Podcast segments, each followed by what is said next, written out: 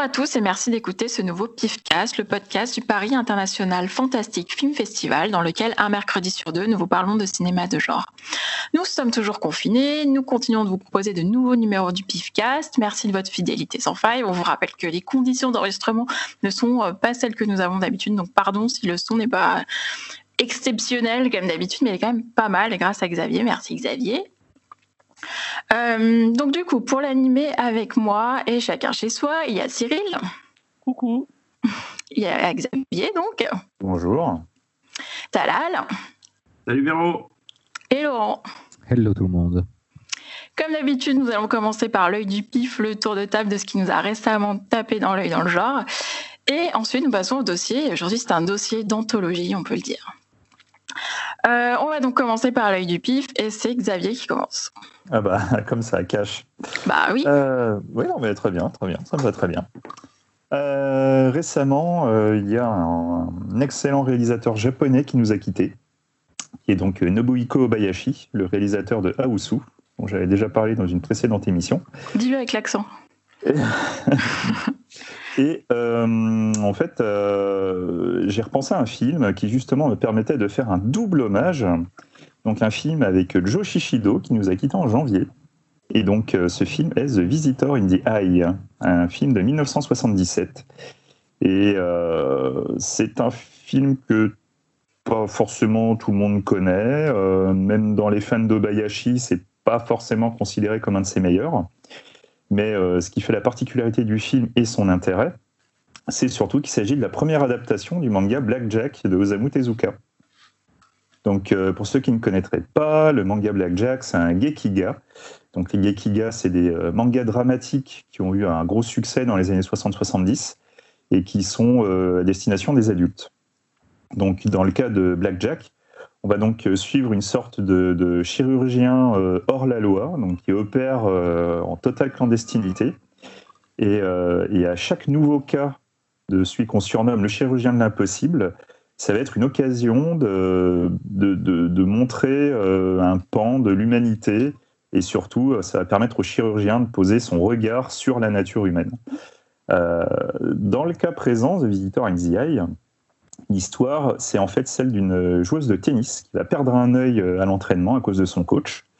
Euh, celui-ci va chercher un moyen de, la guérir et va donc croiser la route de Blackjack. Le chirurgien va bien évidemment soigner la jeune femme, sauf que le problème, c'est qu'une fois guérie, elle va commencer à percevoir un homme que personne d'autre ne voit. Donc à partir de ce, postulat, euh, et sachant qu'il s'agit donc de Nobuhiko Bayashi, on se met un petit peu à rêver un film équivalent à Ousu. Le début du film te donne vraiment l'impression que tu vas encore avoir quelque chose d'aussi fou. Euh, la première apparition de, Blackjack, on est vraiment dans un pur délire cartoon. Euh, as Joe Shishido qui arrive, euh, qui ouvre des portes, et à chaque fois en fait qu'il fait une apparition euh, dans le film, il y a carrément du, même en intérieur, il y a du vent qui va permettre de soulever sa cape dans un instant dramatique. c'est magnifique. Mais le fait est que malheureusement, ça reste une semi-déception. Le film, en fait, n'est pas vraiment fou. Euh, les personnages de Blackjack et de Pinocchio. Donc Pinocchio, c'est la petite fille qui a toujours avec Blackjack, et en fait, euh, c'est une, femme adulte euh, qui est née dans une sorte d'amas de chair. Et en fait, Blackjack a pu lui recréer un corps, mais c'est un corps de petite fille, donc elle est enfermée dedans. Et donc ces deux personnages qui sont ultra cultes euh, malheureusement, sont à la limite du caméo dans le film. C'est vraiment les autres personnages qui vont, euh, qui vont porter le film sur leurs épaules. Et étonnamment, c'est en même temps de ce côté-là que le film est intéressant, puisqu'on va suivre euh, quatre personnages, et en fait, on va se rendre compte que, bah, un petit peu comme Aosu, derrière le côté fantastique kitsch footrack, on parlait quand même du passage de l'adolescence à l'âge adulte pour quatre adolescentes japonaises, enfin le plus, elles sont en six. Et là, en fait, on va voir un film qui va nous parler de l'amour, et plus précisément des différents types d'amour, et surtout le regard porté sur l'amour. Et en fait, tout le film va se créer sur ce que les gens voient et sur ce qu'ils ne voient pas. Et c'est en fait ce, tissu entre les personnages qui va créer tout le film et qui en fait donne un, un côté extrêmement profond au film et qui est assez étonnant parce que, bon, moi, quand je suis venu sur, euh, sur l'adaptation de Blackjack, c'est pas du tout ce que j'attendais. Donc quelque part, on a une adaptation qui est pas l'adaptation de Blackjack que j'attendais, mais qui quand même fondamentalement, c'est très exactement ce que tu cherches quand tu lis du Blackjack. C'est un vrai truc sur, euh, sur l'humain, sur les gens. Euh. Donc du coup, c'est euh, assez intéressant. On retrouve quand même hein, le délire kitsch gothique surréaliste de Bayashi. Il y a même des, beaucoup de références à Aosu. Parce qu'il faut savoir qu'en fait, Aosu et Blackjack ont été tournés quasi en même temps, enfin dans les, les 12 mois à peu près. Et en fait, Blackjack, il est sorti euh, quatre mois après Aosu.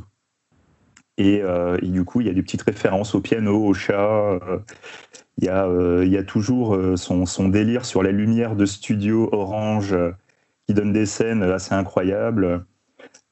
En fait, tous les Obayashi sont un, peu comme ça. Hein. Même un, Obayashi qui va pas à fond dans le délire, on retrouvera toujours sa patte, on retrouvera toujours des, des scènes un petit peu fofolles. Euh, et, pour ceux vraiment qui aiment le cinéma japonais, il y a, euh, il y a plusieurs caméos.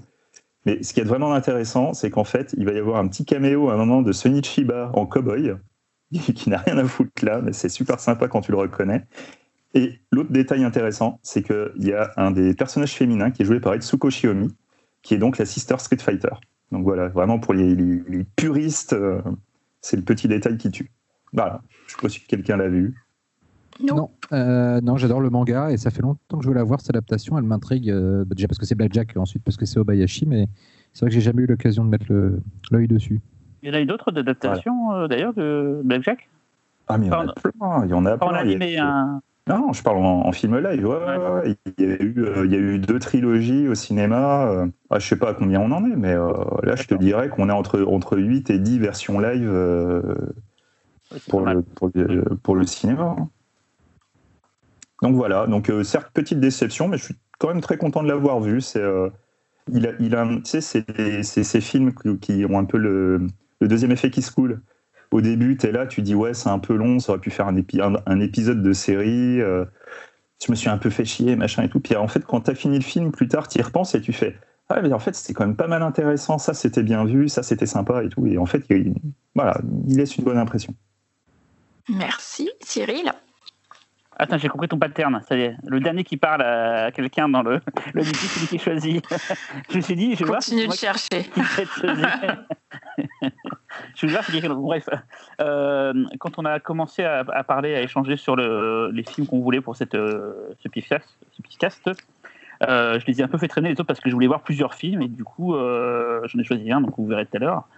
Et j'en ai recalé un que j'aimais beaucoup, mais en, le revoyant, je me suis rendu compte que finalement, je n'aimais pas tant que ça c'est Amazon Woman on the Moon, un film à sketch réalisé par euh, plusieurs personnes euh, de talent. Euh, alors, je vais vous citer un peu les réalisateurs. J'ai fait une petite topo. Donc, Amazon Woman on the Moon, qui s'appelle en France Cheeseburger Film Sandwich. Je vous expliquerai pourquoi après. Date de 1987. C'est un film qui est co-réalisé par Joe Dante, Carl Gottlieb, Peter Horton, John Landis et Robert K. Wise.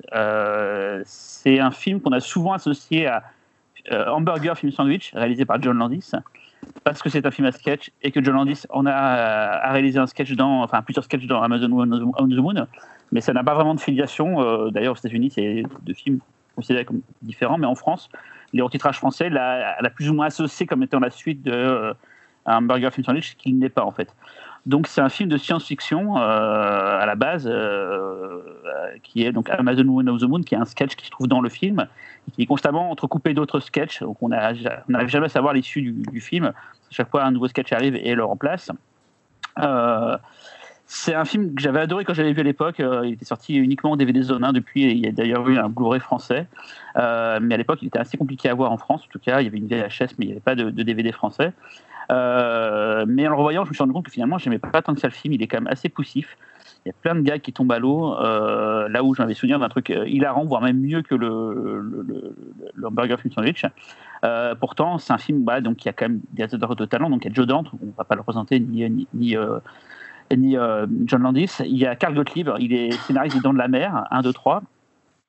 par exemple, il y a Peter Horton qui est acteur, Robert K. Wise, lui, il a, produit Blues Brothers, il a fait pas mal de clips de, Jankovic et il a produit euh, tous les. Euh, y a-t-il un flic euh, Il a aussi produit le premier, donc euh, Kentucky Fried Chicken, donc burger, hamburger film sandwich. Il a produit aussi Police Squad, la série télé qui est à l'origine de, de Yati. Donc en fait, c'est plutôt quelqu'un qui est rodé à l'exercice de la parodie. Mais voilà, ça prend pas. Il y a pourtant un casting de fou. On retrouve Michel Pfeiffer, Sybil Danning, Rosanna Arquette, Steve Guttenberg, Henry Silva, Brian Cranston, Carrie Fisher, Paul Bartel et, et j'en passe. Euh, les deux scénaristes euh, sont euh, Michael Barry et Jim Mulhorn. Ils ont fait pas mal de, de- scripts pour des late shows et ils ont scénarisé ensemble Bad Boys, le premier. Voilà, c'est pas forcément un gros fait d'armes. Voilà, ce que j'en de ce film à sketch assez inégal, c'est principalement le film principal, donc le Amazon Woman of the Moon, qui est une parodie de, de, de science-fiction. avec donc des, gens qui arrivent sur une planète, donc sur la, Lune pour le coup, avec des, des femmes qui ont pris le contrôle et qui, ont- qui sont séparées des hommes et tout. Euh, euh, Il y a un très bon sketch de Joe Dante qui arrive plusieurs fois qui s'appelle Bullshit or Not. Et en fait, un, un des sketchs qui est génial, c'est qu'on apprend que euh, le, merde, putain, comment il s'appelle, le tueur euh, en Angleterre. Euh, Jack l'Éventreur, merci putain. voilà. C'est en fait le monstre du Loch Ness. Enfin voilà, c'est assez surréaliste. Il y a une parodie de l'invisible, l'homme invisible euh, de, de, de Waze qu'on avait vu, qu'on avait vu la dernière fois, qui est euh, génial, où c'est en fait euh, son fils qui pense être invisible et en fait du coup qui se balade à poil dans un bar et tout seulement de, tout le monde fait seulement de, de dire oui c'est bon t'es invisible on t'a pas vu et lui il est tout content il se balade et tout quoi. Ah, j'ai- vu, j'ai vu, euh, j'ai vu des images de ce truc-là. euh, Voilà. Où est-ce qu'on en a parlé? C'est dans le dossier euh, Mad Movies, quand- dans Mad Movies, quand on a fait un dossier sur les, les hommes invisibles, Ah, voilà, on, voilà. on en parlait de ce sketch. T'as cette parodie, t'as un sketch de John Landis aussi qui est pas mal, qui s'appelle Video Date, où un mec euh, se loue un, un- un film, et en fait, on lui parle et tout, et c'est il y a Bruce Meyer qui joue dedans, et c'est c'est assez rigolo. Voilà, bon, il y a deux, trois sketchs sympas, mais dans l'ensemble, c'est assez poussif, et pourtant, j'en avais un super bon souvenir. Donc voilà, donc je sais pas si vous l'avez vu de votre côté. Euh, oui, mais alors je crois que j'en ai aucun souvenir. Pas J'ai vu. vu il y a très longtemps. En VHS, je Ouais. crois. Moi, je l'ai vu. euh, je me souviens que moi, je l'avais enregistré quand, quand il était passé à la télé. Et, euh, et euh, je l'ai vu euh, plein, plein de fois, en fait, ce film-là. Et, euh, moi, j'aimais beaucoup. Alors après, effectivement, ça doit faire euh, 30 ans que je ne l'ai pas revu. Donc, euh, j'irai pas jusqu'à dire qu'il a, il a échappé aux affres du temps. Mais euh, à l'époque, je trouvais ça super drôle, quoi. Ouais, effectivement, quoi, euh, tu sens le, le coup de, le coup de Jack l'Éventreur en monstre du Loch Ness, mais ça m'avait tué, quoi. ça c'est génial. Ça. Ça, c'est J'en a- j'en avais mais pleuré de rire. C'est très bien fait en plus. C'est vraiment, tu vois le monstre du Loch Ness géant avec une capuche et il est en mode discret dans la ville à Londres et tout et, et c'est super bien fait quoi. Mais voilà, il y a des passages super chiants. Il y a un tribunal à un moment donné qui est un sketch dans un tribunal qui est super long. euh. Et si, il y a un truc rigolo. il y en a un autre, il y en a un autre où je- dont, dont je me souviens, c'est un mec, je crois, il se fait attaquer par des hum, par l'électroménager, je crois. euh, Ouais, il y a ce truc-là aussi. Ouais. Il y a, il y a, il y un a mec toutes les tout emmerdes. qui se fait appeler. euh, Là, c'est le sketch d'ouverture. Il il y a plein il, il se fait attaquer par Ouais. plein de- il arrive plein de problèmes et tout. C'est John Landis qui l'a réalisé. Il arrive plein de problèmes tout le temps et tout. euh, Ouais. Et voilà, si il y a un sketch rigolo qui revient souvent, c'est un, un chanteur noir qui n'a pas de qui n'a pas le soul en fait. Donc il chante des chansons Ouais. pour blanc et tout. Et ça c'est assez rigolo. euh, Ça revient souvent, mais ça, finalement ça revient trop souvent en fait. euh, Voilà quoi. Tu l'as vu toi, Talal, toi qui es fan de Joe Dante? Non, je l'ai pas vu celui-là. Ok. c'est- le Non, non, je- je- il est passé sous les radars. C'est le Joe Dante rigolard en fait. C'est le Joe Dante. euh, Ouais. Loufoque, quoi. voilà. il, il est toujours loufoque. Hein, Et là, c'est ouvertement, euh, voilà, euh, Tarte à la crème, on peut Je dire. voilà, je l'ai pas retenu pour le, pour le, pour le, le sujet qu'on avait fait parce que euh, finalement, j'ai pas aimé le film en revoyant, donc euh, voilà quoi. Ok. Talal, Ah, et t'as vu, il a parlé en dernier. Ça non, marche, c'est toi. Ah oui, c'est vrai. calme-toi, Et calme-toi, le Cyril. Le pattern fonctionne. Bah alors, euh, moi je vais faire un petit jeu avec vous. Je pourrais essayer de vous deviner quel film, de quel film je vais parler, parce que je vais parler d'un film très populaire. Euh, on est en 1989, euh, donc c'est un film qui a fêté dernièrement ses 30 ans. Batman. Euh, non, alors c'est pas Batman. euh, c'est une année très chargée en, en- en- en gros film américain. Euh, c'est un- c'est le premier film d'une d'un- d'une série qui va devenir une franchise en fait. Batman. non plus. Toujours rien. Alors je vous aide un petit peu. C'est un film Disney. Euh, Ok. Bon. Alors, 1989, on a Batman, L'arme fatale 2, Rainman, Ghostbusters 2, Le cercle des poètes disparus, Quand Harry rencontre Sally, Abyss, Permis de tuer, Karate Kid 2, Allô maman, ici bébé. Et moi, je vais vous parler de. Ma chérie, j'ai rétréci les gosses. Oui, bien joué. Ah. Jack. Sûr, Gordon est mort, c'est pour ça. Euh, bah, écoute, oui, un peu pour ça en fait. C'était un peu par hasard euh, parce que je voulais le montrer à ma fille euh, et, euh, et je me suis dit bah ça tombe bien, voilà. Alors je, parlerai de Stuart Gordon plus tard. T'as c'est dit à pas ta fille, t'as dit à ta fille, je vais te le montrer. En plus, ça tombe bien. Le scénariste est mort, dis donc. Allez-y. Euh, bah oui, j'essaie de faire sa culture euh, en temps réel. Euh, bon, je vais, je- donc c'est bien Chérie, j'ai rétréci les gosses, ou en anglais euh, Honey, I Shrunk the Kids. Donc c'est un film de Joe Johnston. John- Joe Johnson, c'est son premier film. En fait, Euh, c'est un excellent réalisateur dont on a, je crois, jamais parlé euh, dans Pifcast. Bon, il y en a beaucoup, hein, donc, donc, desquels on n'a pas parlé, mais, mais lui, alors lui, a, a vraiment du talent. Euh, c'est quelqu'un qui a commencé un peu sa carrière en, en tant que concept artiste et euh, technicien euh, des effets spéciaux numériques. Il a, il a bossé en tant que concept artiste avec Ralph McQuarrie sur Star Wars, entre autres. Euh, en effets spéciaux, il a bossé sur un des, je sais plus quel Star Wars, mais il a aussi bossé sur Temple of Doom, donc Indiana Jones 2. Il, il était storyboarder aussi, je crois, non? Il était storyboarder aussi. c'est un monsieur un peu multicasquette. Il est même cara designer parce qu'il a dessiné, par exemple, euh, c'est lui qui a designé le, géant de fer en fait de, Brad Bird. Euh, il a été des directeur artistique aussi sur euh, encore une fois Temple of Doom et le Retour du Jedi. Donc c'est vraiment quelqu'un qui touche un peu à tout, qui le fait généralement assez brillamment. Et je pense que c'est pour ça que sa carrière a défilé après vers du une carrière de réalisateur assez logiquement quoi. Euh, donc euh, bah, voilà, donc euh, qu'est-ce qu'il a fait Joe Johnson? Il a réalisé un film qui, est très important aussi pour moi après coup, qui s'appelle Rocketeer.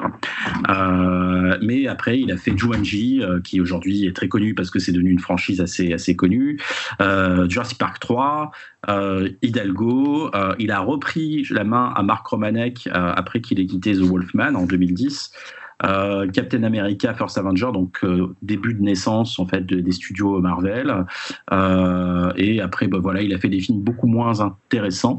Mais en tout cas, c'est quelqu'un qui est intéressant parce que c'est à la fois un yes man et c'est un yes man qui met beaucoup d'âme. C'est-à-dire que quand il va être embauché sur un sur un, sur The Wolfman par exemple, bah il récupère déjà une année de, pré-production avec un réalisateur qui est déjà très présent et il est viré. Euh, Romanek est viré à, quelques jours du tournage et bah euh, voilà Johnson le fait reprend la main sans, sans, sans trop de problèmes avec une forme d'aisance. Le film n'est pas parfait mais il a quand même euh, des qualités, on vraiment un savoir-faire artisan. Et c'est ainsi que je compare beaucoup à, Gore Verbinski. Mon cœur balance un peu entre les deux, euh, même peut-être petite préférence de plus pour Verbinski par rapport à la filmographie, mais j'ai l'impression que c'est à peu près le même genre de, profil de réalisateur, très talentueux, à la fois faiseur et, euh, et qui arrive à dégager quand même un style, une sorte de petite patte personnelle.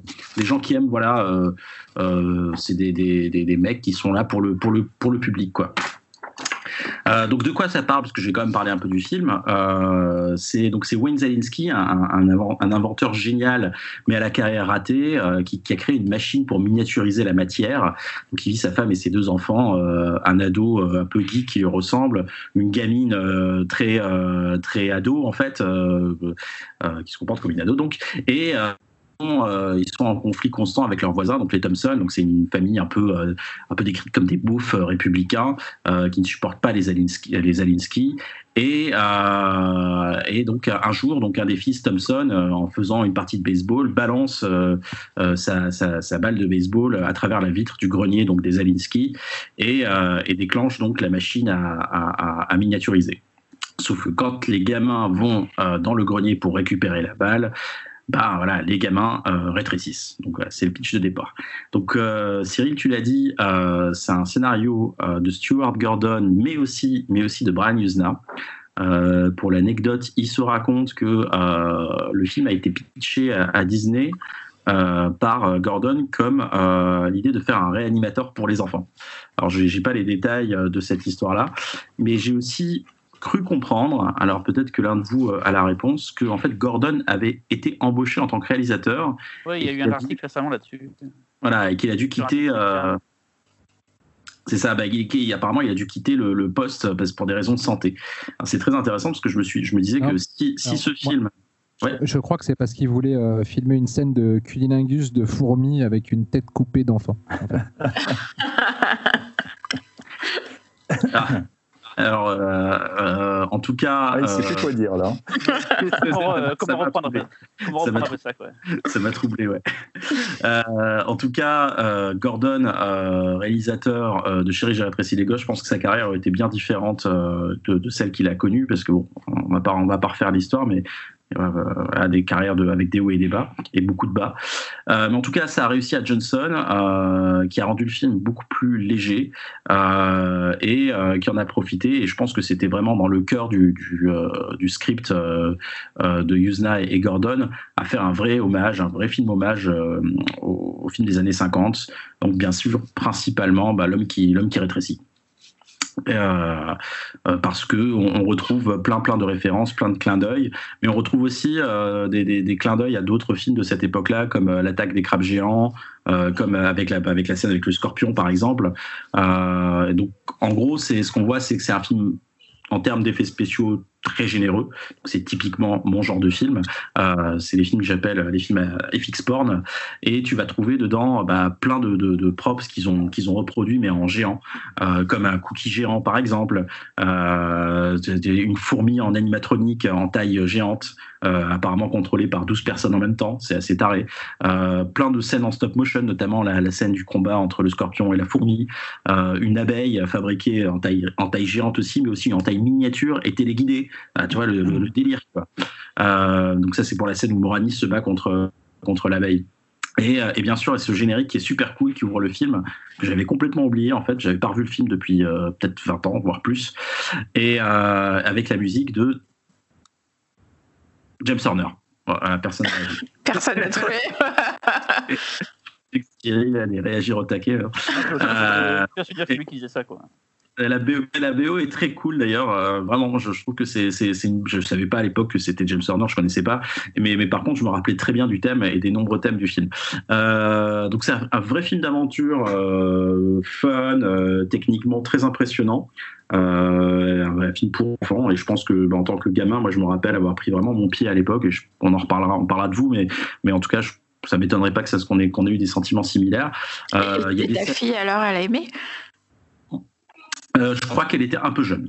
Elle a 4 ans et demi. Alors, elle attendait. Euh, c'était très bavard au départ. Il y avait beaucoup de, de blabla et elle a demandé qu'un truc c'est quand est-ce que les gamins vont rétrécir? Et une fois qu'ils ont rétréci, elle trouvait ça cool, mais je pense pas que ça l'a non plus euh, ému. Euh, euh, voilà, plus que ça. En tout cas, bon, voilà, elle trouvait ça cool. et donc, bah, oui, les scènes d'action comme la scène de l'arrosoir. Je sais pas si vous vous rappelez, en fait, t'as l'arrosoir qui se déclanche et t'as là une pluie qui s'abat ouais, dans le jardin. Le son, un travail sur le son assez fort. Ah. Les gouttes qui tombent c'est taré. Et tu Parce qu'on les... pour un massacre. C'est complètement fou. Euh, et puis bah voilà, donc ce film est aussi emblématique parce que c'est le film en fait qui m'a fait connaître Rick Moranis, donc il y a un acteur un peu cher à mon cœur, un acteur d'une époque. Euh, pour pour l'anecdote, c'était John Candy qui devait avoir le rôle et, et c'est lui qui, qui, a, qui, qui, a, refusé le film et qui a recommandé Moranis. Moranis qu'on a vu après dans Ghostbusters. Euh, avant et après, euh, entre, le 1 et le, entre le 1 et le 2. Euh, et donc voilà, bah, le film, finalement, ça a été une, très très bonne surprise pour Disney, qui ne savait pas trop comment, si ça allait marcher ou pas. Il a rapporté 220, 220 millions de dollars dans le monde pour un budget de 20 millions, donc c'est dire. C'était, je crois, un des plus gros succès de 89, alors que je vous ai cité pas mal de films qui ont vraiment marqué les années 80. il a même dépassé, pour l'anecdote, La Petite Sirène et Retour vers le futur 2. Euh, le film a eu des suites, euh, peu, euh, pas aussi réussi, on va dire. Donc il y a Chéri, j'ai agrandi le bébé, qui est sorti en 92, qui est cette fois toujours un film hommage aux années 50 euh, et qui était vraiment clairement une référence, qui avait comme référence la femme aux 50 pieds. Et peut-être aussi au film de Kaiju, je sais pas si s'il y avait un peu de ça, mais peut-être. Euh, puis ensuite, il y a eu un DTV euh, qui est Chérie, nous avons rétréci. Donc bizarrement, après, alors que le second n'avait pas trop mal marché pourtant, euh, la série est tout de suite passée dans, dans, le domaine du TDV, toujours avec Rick Moranis, mais sans le roi du casting. Et puis après, c'est devenu une série télé euh, un peu naze. D'ailleurs, Chérie, nous avons été rétrécis, c'est le, le dernier film de Moranis. Hein. Ah oui, ah bah, je savais même pas. Voilà. Je savais qu'il avait arrêté. Il, il, a pris sa retraite après raison d'être dégoûté. Apparemment, le film n'était pas génial. Voilà, moi je, trouve ce film très très mignon, très attachant. Ça m'a fait plaisir de le voir. C'était une petite sucrerie. Je sais pas ce que ce que vous en pensez, euh, les amis.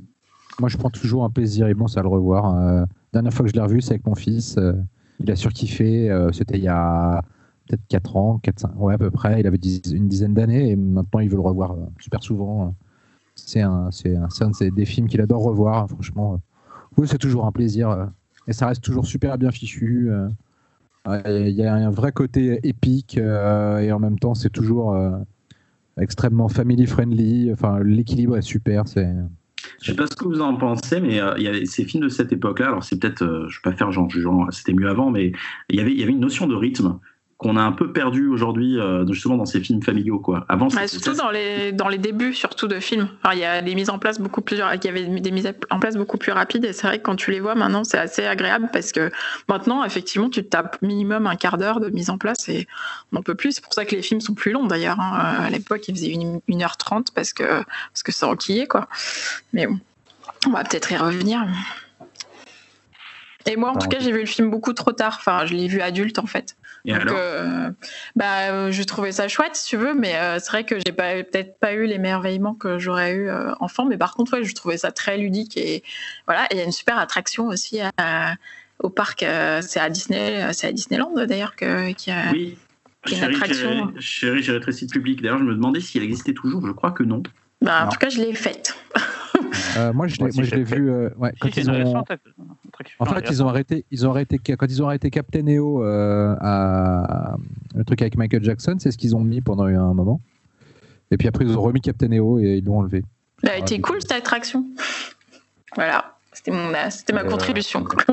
Et en fait, je, je crois qu'en fait, ils, l'ont- ils, ont, ils ont remis Captain EO suite à la mort de Michael Jackson.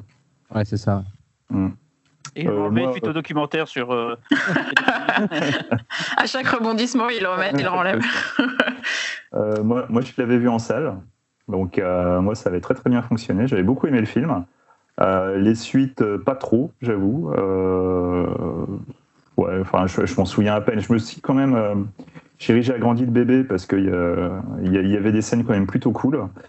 Mais euh, c'était pas au niveau de Chérie, j'ai agrandi le bébé. De mémoire, je me trompe peut-être, mais il me semble que tu avais un épisode du cinéma des effets spéciaux dessus. Parce que je me souviens avoir vu des, des- trucs sur la fourmi, euh, comment elle était, euh, elle était manipulée, et que c'était assez impressionnant. Euh, mais pour moi, la seule suite vraiment valable, c'est Chérie, j'ai rétréci le public, parce que c'était très cool, très court. Enfin, moi, je, trouvais que c'était vraiment super sympa. C'est, tu vois, ça reprend vraiment, justement, comme tu, tu- tu parlais de, de rythme. Euh, Chérie, j'ai rétréci le public, c'était parfait. Quoi. Ça commençait cash et ça s'arrêtait jamais. C'était un gros, gros ride. Et, euh, et puis les effets étaient quand même super sympas. Quoi. Le chien qui t'éternue dessus, euh, Oui. c'est- Ah, c'est mortel ça.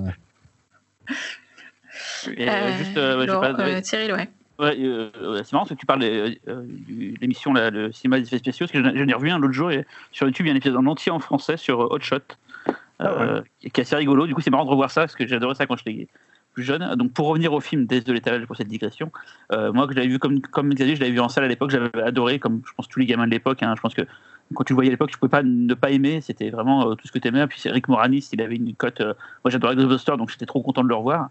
Euh, comme Xavier, je, je crois que j'ai pas du tout aimé la suite avec le bébé, parce que justement le point de vue c'était le bébé et, et de voir le bébé faire gna gna gna comme ça et tout, ça m'avait saoulé. Euh, gamin, ça m'avait déjà saoulé de le voir pendant si longtemps le bébé qui, qui a rien à raconter quoi. Euh, C'est vrai qu'il aurait pu faire du, il aurait pu raconter du Shakespeare. ouais. Putain, mais articule, quoi. Ah, voilà, que, entre les deux, entre la remarque méchante de Laurent et, et la remarque juste de, de Véronique, voilà, c'était saoulant de, de sur un bébé. Et j'ai pas revu le film, je crois, depuis la VHS, le, donc le, le premier. euh, mais j'ai envie de le revoir là, surtout pour l'histoire de la musique et du générique. Envie de voir de quoi tu, parles. Euh, voilà. Et juste une digression très rapide, on va pas faire non plus une heure là-dessus. Ça se pose donc aux ceux qui ont des enfants, donc, euh, mais plutôt vieux, donc peut-être plus Laurent. Euh, comment les gamins, enfin les adolescents, ils perçoivent les films des années 80 Ils trouvent ça daté ou ils, les regardent comme si- sans se poser de questions en fait? Les enfants de, Xavier et de, Talal sont trop jeunes, donc ils n'ont pas encore cette, capacité de recul, on va dire. Mais toi, Laurent, toi, toi, qui es un adolescent dans à la maison, Ah non, moi mon fils il surkiffe. euh, il préfère même quand euh, les monstres, tu, tu vois que c'est du vrai quoi. Il, est déjà sensible à la différence animatronique, euh, image de synthèse et tout. Bon, après, tu lui montres un truc moderne euh, qui pète de partout, il aime bien, mais, euh, mais il aime beaucoup, euh, il aime beaucoup le côté. Il, old il, a, school pas- de- il, a, pas- il a pas de recul, il dit pas merde, c'est un vieux film, je j'y crois pas quoi. Il y a, Non. C'est non, une question, tout. euh, c'est une question d'éducation, je pense que Laurent Ouais. il a dû éduquer ses, son Ouais, fils à pense. Oui, oui. Et, euh, Bon, pff, bon, en fait, j'ai pas fait, en fait, j'ai pas fait de distinction dès le début. Il a regardé aussi bien les trucs modernes que les trucs anciens. Et, euh, et, euh, voilà quoi. Enfin, tu vois, il, il adore Phantom of the Paradise comme il peut adorer euh, des films plus récents. Enfin, tu vois, c'est. euh, C'est marrant. Faire une, euh, voilà, un truc comme Je- juste pour voilà. digression, euh, je pour prolonger un peu ta digression un tout petit peu. euh, je me rappelle, c'était un des prétextes euh, qui justifiait euh, pour les producteurs le remake de Total Recall. C'était ah ouais, mais les effets spéciaux du premier ont trop vieilli et notre public ne comprendront pas en fait euh, s'ils le revoient. Donc ça, ça justifiait complètement de faire un remake, ce que je trouvais complètement débile. Alors moi, pas je trouve le film débile, magnifique. c'est- pas débile d'un point de vue euh, euh, euh, marketing, enfin d'un point de vue pognon quoi. C'est Mm. débile d'un point de vue artistique et donc on trouve ça con. Mais je comprends la démarche euh, business, on va dire, comme le fait de refaire Cela des films dit, les, cela dit, les le vu l'échec- doubler, euh. vu l'échec du film, je pense que c'était aussi débile d'un point de vue pognon. Oui, mais le, le remake, il est ni fait ni à faire, il est tout, tout, tout pété quoi. Mais euh, bon, bref. On a fait l'émission sur les remakes. Non, non. Voilà. Et si, on pourrait la refaire, mais avec des mauvais remakes. Genre, Ouais, on avec les bons Là, Ouais, il faudrait remake, une émission de quoi. 20 heures là. On a bien pas parlé, pas parlé des trucs qu'on n'aime pas. donc, euh, Laurent, à toi. euh, Alors, on moi, parle je- en dernier. Exactement. Mais il reste que lui hein, en même Oui, temps. c'est vrai. Ah, Toi, t'aurais pu te donner la parole, Véro. Non, mais je veux passer en dernier. D'accord. Ah bah bravo. Euh, alors déjà, je vais faire plaisir à Talal parce qu'en matière de FX Porn, euh, ouais, j'ai un, bon client aussi. Et aussi, je vais tricher un petit peu, c'est-à-dire que je vais prolonger euh, l'émission euh, euh, d'il y a deux semaines car euh, j'ai pas mal hésité euh, dans mon film euh, avec mon film Doudou. Et du coup, ça m'a donné envie de revoir mon autre film Doudou que mon fils aussi voulait revoir euh, car c'est aussi un film Doudou pour lui. C'est l'histoire sans fin euh, de Michael Ende euh, que j'ai pris un pied mais monumental à revoir. Euh, déjà parce que le film est génial, mais aussi parce que je ne me rappelais pas à quel point c'était euh, non seulement du FX porn, mais surtout à quel point les FX, au-delà de quelques incrustations un peu foirées, sont absolument mortels. Les animatroniques. sont Jim Henson, dingues. Euh, T'es sûr? Bah, il me semble, ouais. Allemagne, Euh, je crois qu'il y a Manson. Ouais, parce qu'il y a. Attends, je te dis ça. Non, pas, Charles Manson, Jim Henson. Ah, Jim j'ai- par rapport à fait que ce soit Baden-Baden, ça tourne en Allemagne, machin et tout, c'est pas, Ah, J'ai essayé de faire du fact-checking, mais je suis c'est là. pas des, c'est pas des locaux qu'on fait ça justement, des, des animateurs Ouais, allemands. ouais. Non, il n'y a pas de Hanson dans, le- dans la team. Non, Ah, c'est du- c'est des- merde. c'est des Allemands. Bon, bah voilà. Ah ouais, c'est des bons J'ai Allemands per- euh, d'Allemagne, euh, J'étais Kartoffel, persuadé que c'était quoi. Persuadé que Alors, ils ont peut-être été un peu aidés par, euh, par des ricains, parce qu'il me semble avoir vu quand même quelques noms euh, sur, les effets, sur les effets visuels. J'ai j'ai vu quelques. euh, Je vois pas pourquoi je continue vu, à le dire en fait. hein. Ils sont fous. Tu l'as hein. dit, Xavier Brian Johnson, oui. Ah, Brian Johnson. Bah oui, Ah oui, le dragon du lac de feu. oui, oui, tout à fait, exactement. Et même, euh, et euh, qui est voilà qui est, qui est un mec qui pèse quand même. Euh, et donc euh, bon alors, donc déjà le film en matière de de- d'effets visuels il est juste mais il continue d'être dingue. La, la qualité la, des animatroniques la taille et leur expressivité enfin je veux dire ils sont à taille réelle quand t'as le quand t'as le dragon Falcor avec le gamin à côté. Le visage du dragon et son corps sont en taille réelle et son visage est un animatronique en taille réelle. Il est deux fois plus grand que le gamin. Il est ultra expressif quand il parle et tout. C'est mais c'est d'une fluidité euh, Enfin, franchement, le, film continue à m'émerveiller. Au-delà de ça, euh, pour ceux qui ne l'ont pas vu, je vous, conseille de vous précipiter dessus, puisque c'est l'histoire d'un jeune garçon qui, qui vole un livre euh, un jour d'école buissonnière et qui, euh, et qui, en lisant le livre, s'aperçoit que le livre a des pouvoirs magiques et que l'histoire, euh, qui est une histoire d'heroic fantasy plus ou moins, euh, qui est racontée dans le, dans le livre, a des échos avec, avec lui et qu'il en devient petit à petit un, personnage. Et le contenu du film, c'est-à-dire son appel à l'imaginaire, à, son appel à comment dire à, continuer à célébrer un, un monde intérieur et à le partager avec les autres, etc. Et je trouve encore plus vital aujourd'hui qu'avant. Euh, à, une époque où euh, on va dire l'imaginaire est devenu vraiment une, marchandise euh, comme une autre, dont l'aspect artistique est souvent expurgé, en tout cas dans, les productions mainstream. Euh, L'histoire sans fin, c'était quand même un film qui arrivait de nulle part, euh, production euh, allemande dans la- et américaine un peu, Warner et Constantine Film aussi, qu'on connaît pour avoir produit tous les Resident, Resident Evil. Evil. Hein et et, un réalisateur Wolfgang Peterson qui, qui a explosé avec ce film même si avant il avait fait il sortait du, du bateau Das Boot. Euh, et, le, et au scénario on trouve aussi quand même le scénariste de euh, moi Christian F 13 ans drogué prostitué. C'est le film qu'il avait fait avant. Enfin je trouve assez ça je trouve ça assez génial cette euh, Non, c'est l'Allemagne. Voilà, cette, cette, cette façon dont ces réalisateurs qui sortaient de projets euh, très sérieux et très sombres, sont, euh, ce, enfin, ce réalisateurs et scénaristes se sont euh, retrouvés sur un projet qui célèbre l'imaginaire avec non pas une naïveté, non, pas, non pas de la naïveté, mais une, une voilà, comme ça, un émerveillement constant. Euh, il s'est tiré d'un livre euh, de Michael Ende, euh, qui n'a pas du tout aimé l'adaptation qui a été faite de son film, de son livre. je comprends pourquoi, parce que j'ai lu le livre après, quand j'étais jeune. Tout de suite après le film, j'ai vu le film en salle. et j'étais sorti juste meilleur film de l'univers, etc. D'ailleurs, je continue à penser que c'est un des meilleurs films de l'univers. Et, et, en fait, le livre est assez différent dans le sens où, en gros, quand le film se termine, il y a encore au moins la moitié du livre à lire. C'est-à-dire qu'il se passe encore plein de trucs dans le bouquin. Euh, euh, c'est plus ou moins dans les suites, mais comme les suites sont pourries, euh, on fera comme si elles n'existaient pas. En parenthèse, justement, Hanson a bossé sur le, studio de Hanson a bossé sur le troisième. D'accord. le mec qui veut pas. Lâche pas le morceau. c'est bon, l'honneur est sauf. Il y a un mec qui a bossé en stage chez Hanson qui a fait les photos de plateau sur le 3.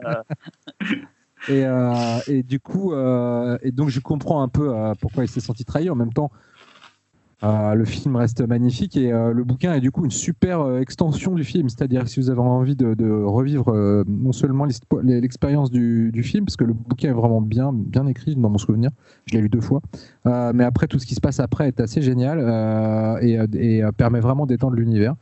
Voilà, c'est un autre, mon autre film doudou. C'est un film, je pense, pareil, je peux revoir tous les, tous les 4-5 ans sans aucun problème. Et toujours en me redisant, mais putain, c'est génial. Et la musique, nom de Dieu, la musique, euh, entre la chanson de Limaï et, euh, et, le score de Moroder, euh, c'est un, plaisir total et parfait. Et le loup, ce loup, le loup du néant traumatisant, ah, et le cheval, et le cheval qui s'enfonce. Ah, la scène du ah cheval, c'est horrible. Bref, voilà, je vous laisse. Je vous laisse.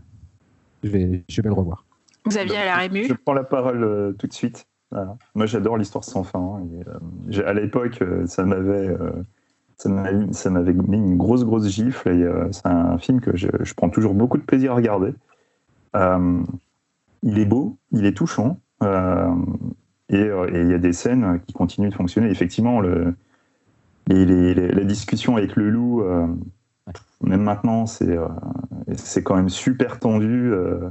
Euh, la, scène du cheval euh, est, super émouvante. Euh, et t'as beau le voir à 10 ans et le voir à 40, ça change rien du tout. Quoi. Le, Atreyu et son cheval, c'est ah, c'est quelque chose. Puis, puis la fin, la fin est, la fin est magnifique aussi. Ah, mais il y a une fin. Ouais. C'est oui, mais oui, mais j'étais amoureux de la princesse moi quand j'étais petit. Bah oui, mais comme tout le monde. en fait.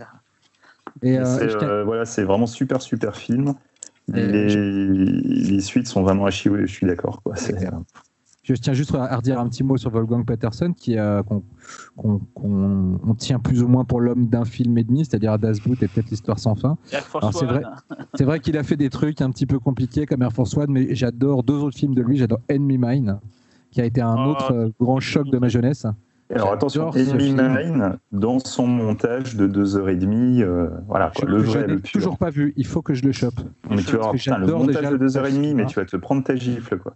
Il est sorti euh, en vidéo, le montage, euh, montage ouais, ouais, il est sorti, ouais. ouais. Ah, en Blu-ray, ça existe, hein, je crois. Ah, faut que je me le commande.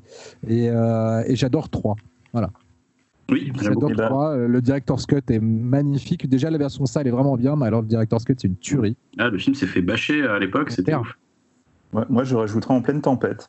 Ah oui, c'est bien, en pleine tempête. Parce que c'est en pleine tempête, c'est euh, tu, te dis que ça va être un, gros blockbuster à effets spéciaux, et en fait, tu as un film vraiment humain qui est, super touchant. Et la fin, euh, la fin, il tue, quoi, vraiment. Euh. Mm, mm. Oui, c'était très. c'est un super réel, hein. Très réel. Franchement, ouais. Trouve aussi, ah, souvent, souvent considéré comme une espèce de faiseur qui, qui a, des, petits moments de, de, chance, tu vois, alors que je pense que pas du tout. c'est lui qui avait fait Alerte aussi, non? Tout à fait. Euh, ouais. Alors, c'est très d'actualité. voilà. Euh, alors, euh, l'histoire sans fin, Véro, Cyril moi, bah, je l'ai vu. Alors, je l'ai pas vu souvent, donc, mais je me souviens que c'est merveilleux. Mais je, je suis pas autant. Enfin, pareil, je l'ai vu trop tard. Moi, j'ai pas eu d'enfance, je vous rappelle, donc ah, j'ai pas vu les, les films. j'ai ouais, j'ai vu Podane, ça m'a suffi pour toute la vie. Mais en fait, euh, ouais, je l'ai pas. euh, voilà, c'est pas, ça fait pas partie. Mais, mais je comprends que ce soit un film doudou, par contre. C'est bien attribué comme, euh, comme label. Cyril? Euh, moi, j'ai adoré quand j'étais gamin. Je l'ai pas revu depuis, en fait. C'est un peu comme Dark Crystal. C'est des films que j'ai que j'ai pas revus, ou même le Chérie, j'ai apprécié les gosses. Faudrait que je les revois. Euh, J'ai deux souvenirs de, de ce film. C'est un, euh, la musique de donc euh, Moroder avec le thème la Never Ending Story, qui, qui est génial, quoi. Mais ça, c'est parce que j'ai dû le réécouter plus tard, donc c'est pour ça que j'ai bien. J'avais le, j'a- j'avais le vinyle. Moi, je l'ai, il est dans ma collection là. Et le truc que je me souviens vraiment, mais ce que ça m'a marqué, c'est quand tu as Falcor qui dit à Drew, gratte-moi derrière l'oreille. Il Ah oui, moi aussi, je m'en souviens. il est super content. Et je trouvais cette scène trop belle quand j'étais gamin. J'adorais quand il lui grattait l'oreille. euh. Tu sais que c'est très Miyazaki, content. je trouve. Ouais. Ouais, il y a un Je côté, trouve ouais, qu'il y a un côté Totoro dans Totoro, la relation. et tout. Derrière l'oreille. Et la VF était super bien. Je me souviens d'une très belle VF. euh, quand t'es gamin, forcément, tu fais pas gaffe à ça, mais j'ai souvenir d'une belle VF avec une, des voix douces. Voilà. Ça n'a aucun point de vue cinématographique ce que je vous dis, mais c'est c'est du ressenti de. C'est de l'émotion que tu nous voilà, donnes. c'est de l'émotion Et- pure que je mais je, je te confirme que la VF de, de l'histoire sans fin est, est très très bien. Et C'est dans le très, 2 qu'il y a, les- y le bébé caillou, il y a le bébé euh, homme caillou. Je Ils sais font- plus c'est dans je le crois que 2. c'est dans le 2. Je crois que c'est ils font du vélo, je sais pas quoi, ils font du vélo, non ou, euh, Ah, dans le 1, il y a le grand, il a déjà son espèce de vélo en caillou, mais c'est vrai que dans le 2, il y, a le, il y a le bébé, je crois aussi. ouais. C'est un peu surtout, n'oubliez le. pas qu'il y a- Il y a aussi une série Histoire sans fin. Tout à fait. Je crois que j'ai jamais osé poser euh, l'œil dessus. C'est un peu le magicien d'Oz européen, en fait, on peut dire ça comme ça, non? Ouais, quelque part, ouais. Non, Mais l'univers à part, Je sais pas. C'est un peu la caverne de la rose d'or allemand, quoi. Ah Là, on parle de Bah, trucs doudou. spéciale Dark Voilà. Bientôt. Et t'as là le. t'es- Euh, je l'ai pas revu depuis, euh, depuis une- Ouais. pff, je sais pas, peut-être 30 ans, quoi. Et, euh, et c'est marrant parce que c'est, j'ai, j'ai le, même, le même sentiment que Cyril. C'est des films que je range euh, à côté de Dark Crystal, euh, euh, The Witches, là, dont on a parlé il y a pas longtemps. Et, euh, et, et c'est marrant parce que je, je repensais, euh, et tu, tu corriges-moi si je me trompe, Laurent, à quelques minutes après minuit de Bayona, un peu dans le ton. Et je me disais, mais c'est bizarre parce que j'ai l'impression qu'en termes de subtilité, euh, quelques minutes après minuit, qui reste quand même un très bon film, en fait, j'ai trouvé super lourd, super chiant, Ah, alors ça. que j'ai ce souvenir de ces films, de ces, de, de- de- des films qui traitent les mêmes thématiques de l'enfance, du regard, du- par rapport au fantastique. Euh, on était, on était beaucoup moins. euh, enfin, je le j'ai mec passé le pour un plus- vieux con Bayona, c'est pas le mec le plus fin du monde. Hein. Ouais. Tu prends Impossible ou euh, quelqu'un rencontre après minuit, là, c'est vraiment euh, stabilo les émotions. hein. C'est Ouais, c'est un, un bourrin. hein. que si tu veux, quelques minutes après minuit, c'est- Si tu prends Max et les Maximonstres, ça reparle exactement la même chose. Quasiment, ils repompent des scènes de Max et les Maximonstres. Plus compliqué, hein. Après minuit. Et, euh, et Max et Maximonstres a beaucoup plus, traite son sujet avec beaucoup plus de. de- bah, c'est Spike Jones, quoi. Beaucoup plus, je sais pas, de spontanéité, de moins de. plus de chaos. En fait, si tu veux, ça parle du chaos de l'enfance et des sentiments de l'enfance. Du coup, le Spike Jones, c'est un film de chaos, avec beaucoup de chaos dedans, et du coup, ça épouse complètement son truc. Tandis que euh, quelques minutes après minuit, c'est ultra. euh, c'est tu vois c'est en structure c'est ultra répétitif c'est très carré ça sort jamais des hein. clous ça Ouais. et du coup ça, ça, ça essaye de parler d'une révolte en ayant une forme complètement euh, balisée euh, c'est euh, ouais Mm. j'avais Ouais. vraiment pas kiffé ouais. mais alors tandis que Star sans fin justement lui bon, alors le sujet est un peu différent ça, ça parle de deuil ça parle de et puis Mm. ça parle de, aussi de de, ouais, de, de- d'avoir l'importance pour les enfants d'avoir un univers intérieur, de le développer, de le cultiver. Il y a, il y a tout un euh, truc sur la création, justement, l'imaginaire. Et euh, Ouais. tu vois, à l'époque, euh, pareil, sans vouloir faire, sans vouloir jouer au vieux con. Mais c'est vrai que c'est. Mais désolé, je suis un vieux con. Euh, non, non, mais du coup, c'est vrai que maintenant, je trouve, après, je les regarde pas tous, hein, évidemment, mais je trouve qu'à l'époque, on prenait un peu moins les enfants pour des cons. Et du coup, on n'hésitait pas à leur mettre certains, euh, certains concepts devant les yeux ou certains types de scènes. Et je pense à la scène du cheval, euh, qui est quand même une très lente agonie. Euh, à l'époque actuelle, il n'y a pas beaucoup de personnes qui arriveraient à faire passer ça. Quoi. Je dis Ah, pas que c'est la faute des réels, attention, hein, je pense ouais. que c'est a- les peut- Peut-être peut- peut-être le labyrinthe de Pan, c'est. Ah mais non, parce peut-être que le labyrinthe euh, de Pan, c'est tu peux pas faire voir un labyrinthe de Pan à un enfant. Bah, c'est trop violent. ouais. C'est beaucoup trop, trop violent. Ah ouais, la séquence Tandis de que- de la gueule. sans ouais. fin, tu peux vraiment montrer ça à un enfant, mais je, je connais Mais- aucun enfant qui va pas chialer devant la scène du, Ouais. du cheval, parce qu'elle est horrible. traumatisé par le, par le loup euh, du Mais néant, oui. qui est ultra flippant, mais vraiment C'est ça. flippant. Et la discussion de fin entre le jeune euh, héros, celui qui lit le livre, et la princesse, philosophiquement, elle est lourde. Elle est, enfin, je veux dire, c'est fat ce qui se dit, quoi. Et en Même, même tu vois, temps, mais ça- même, même en étant gamin, j'a- j'avais pigé à l'époque euh, le, Ah le- le concept du truc. Tu vois, c'est c'est ça le tour de force. Quoi. On n'est pas dans un délire philosophique qui va parler qu'aux adultes. C'est on n'exclut pas. Il y a parce que tu sais, maintenant, t'as as, l'impression que des fois on te met les scènes pour les enfants, puis derrière, bah des fois on te met un petit sous-texte parce que les adultes ils, ils accompagnent, donc faut Tout pas qu'ils s'emmerdent. Alors qu'à l'époque, tu te retrouvais même dans un truc où tu as un concept philosophique fort. Et qui guide tout le film, c'est le sujet du Tout film. à fait. Ouais, non, non, mais. Ouais, justement, chez, chez Pixar, il n'y a pas ça. Tu n'as pas le côté. euh, Enfin, au contraire, ça marche bien en fait. Chez- C'est les seuls aujourd'hui. bon, Quoique ça dépend des films. Moins maintenant, les Ça dépend des Pixar, mais films. moins maintenant. Ouais. Maintenant, c'est un peu plus. euh, quand tu vois In et Out, euh, c'est vraiment trop euh, marqué. quoi. C'est lourd aussi. hein. Ouais, c'est lourd. Ouais. C'était moins le cas des premiers Pixar, mais maintenant, c'est devenu euh, euh, pas très fin, quoi. Par contre, là, si tu veux voir, je pense que si tu veux montrer le film à ta fille, c'est un peu tôt encore. Ouais, il faut attendre un peu. Ouais, ouais, ouais. C'est. J'ai c'est- quand de le revoir, moi, j'ai j'ai un Blu-ray qui traîne euh, sous blister. Faut Ouais, que- en plus, le, le- je- la, la copie euh, du, du Blu-ray, euh, elle est vraiment euh, très correcte. Et Véronique? Ah. Elle n'a pas, parlé pourtant. Euh, bah Alors, non, rien, justement. pas d'œil du pif pour Véro. Allez, on Voilà, passe. Non, mais en fait, c'est un peu comme euh, Cyril. Je me suis un peu cherchée sur le dossier. Alors, c'est pas que. Alors, moi, je, je vous dis, j'adore les films à sketch, donc euh, j'étais contente qu'on fasse euh, ce thème. Mais euh, par contre, euh, comme tout est mélangé euh, dans mon cerveau, euh, j'ai mis du temps à retrouver le film dont je voulais parler. Et du coup, euh, j'en ai vu plusieurs parce que je savais qu'il y avait potentiellement un casting assez, assez prestigieux dedans. Bref. Donc, euh, finalement, j'en ai regardé un et je me suis dit, non, c'est pas celui-là. Et du coup, ça m'a permis de retrouver lequel c'était. Bref. Et donc, du coup, je vais quand même en parler en œil du pif parce que c'est quand même un chouette film, même si euh, j'en ai pris un encore mieux pour le dossier. Euh, ce film, c'est Asylum. C'est un film de 1972 réalisé par Roy Ward Baker, euh, donc un film britannique. Et Roy Baker, on en avait déjà parlé euh, dans une émission. Enfin, c'était c'était Xavier qui en avait parlé pour euh, Quatermass and the Pit, c'est ça? Euh, euh, Asylum, le scénariste, c'est euh, Robert Bloch, qui est quand même le scénariste de Psychose. Donc là, on se dit waouh, c'est un film de la Amicus, donc la, le studio concurrent de la Hammer. Donc euh, ça, ça, ça, lui fait des points communs d'ailleurs avec le film dont je vais parler tout à l'heure. En fait, le film, le pitch du film, c'est euh, un nouveau docteur qui arrive dans un, un asile psychiatrique. Donc pour un, pour un poste de docteur en chef, on va dire.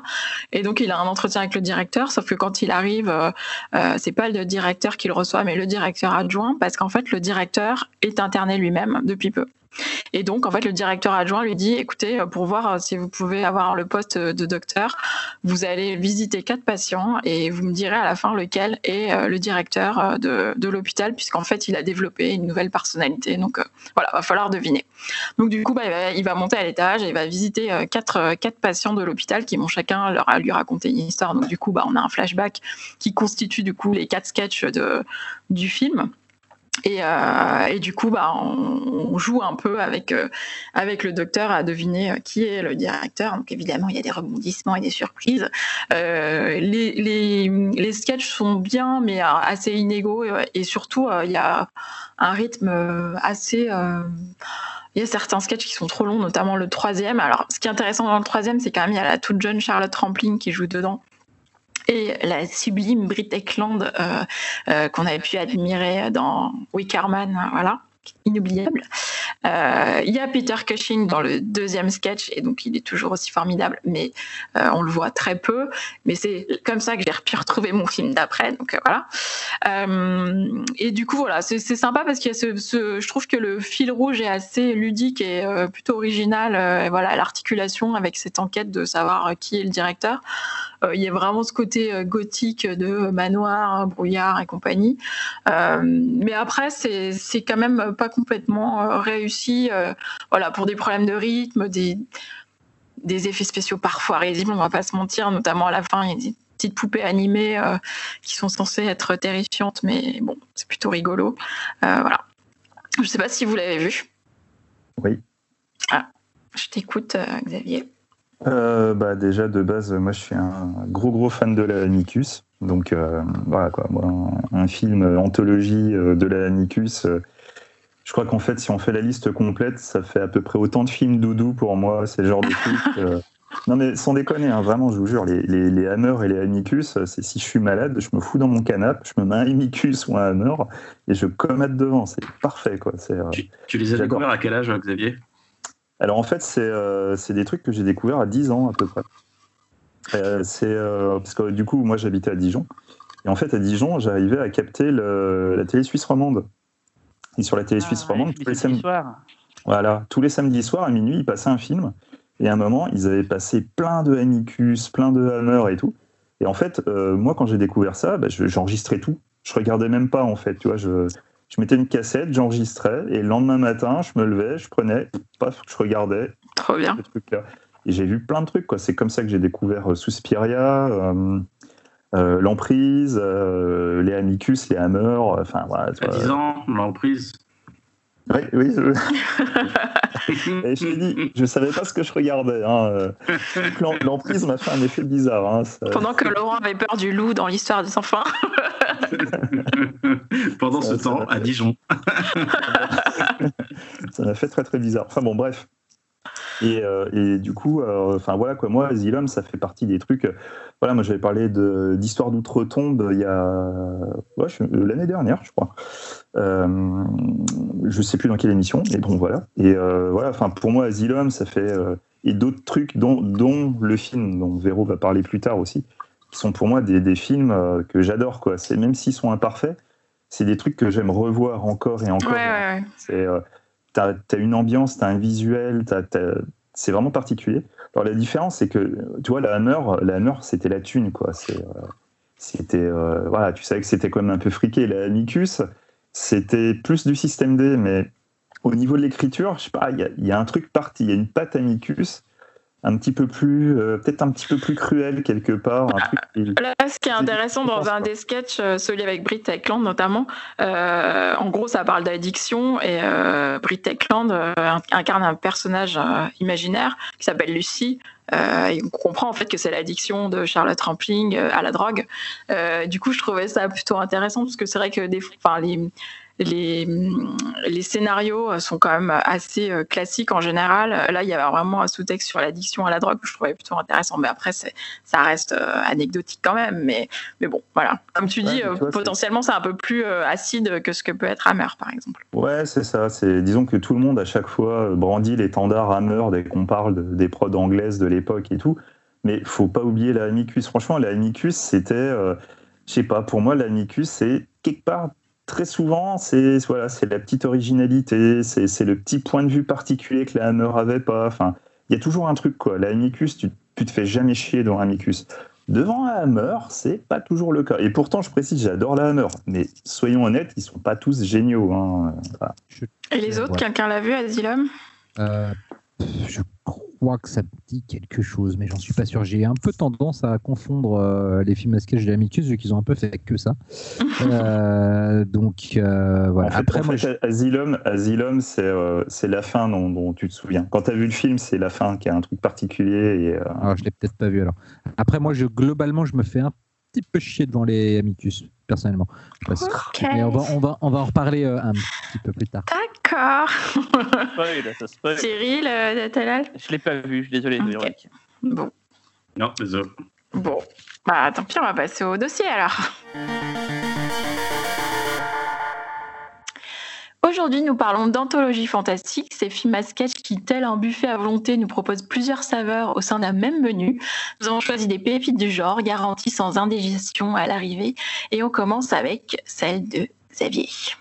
ouais. Histoire de bien commencer, euh, moi je vous la limite, propose un peut- film qui dure arrêter après 3 ça. heures. On peut arrêter, on peut arrêter après. 3h, ça, hein. 3h13, Xavier, sois précis.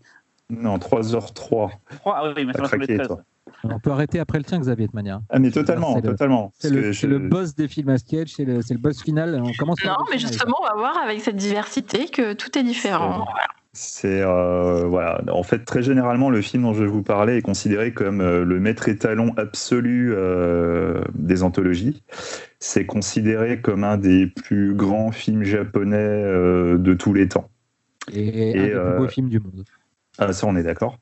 Et euh, en fait, si je tenais vraiment à parler, parce que c'est vrai que d'habitude, on va pas forcément aller vers les trucs les plus, euh, les plus évidents, parce qu'on a envie de faire connaître euh, d'autres types de films.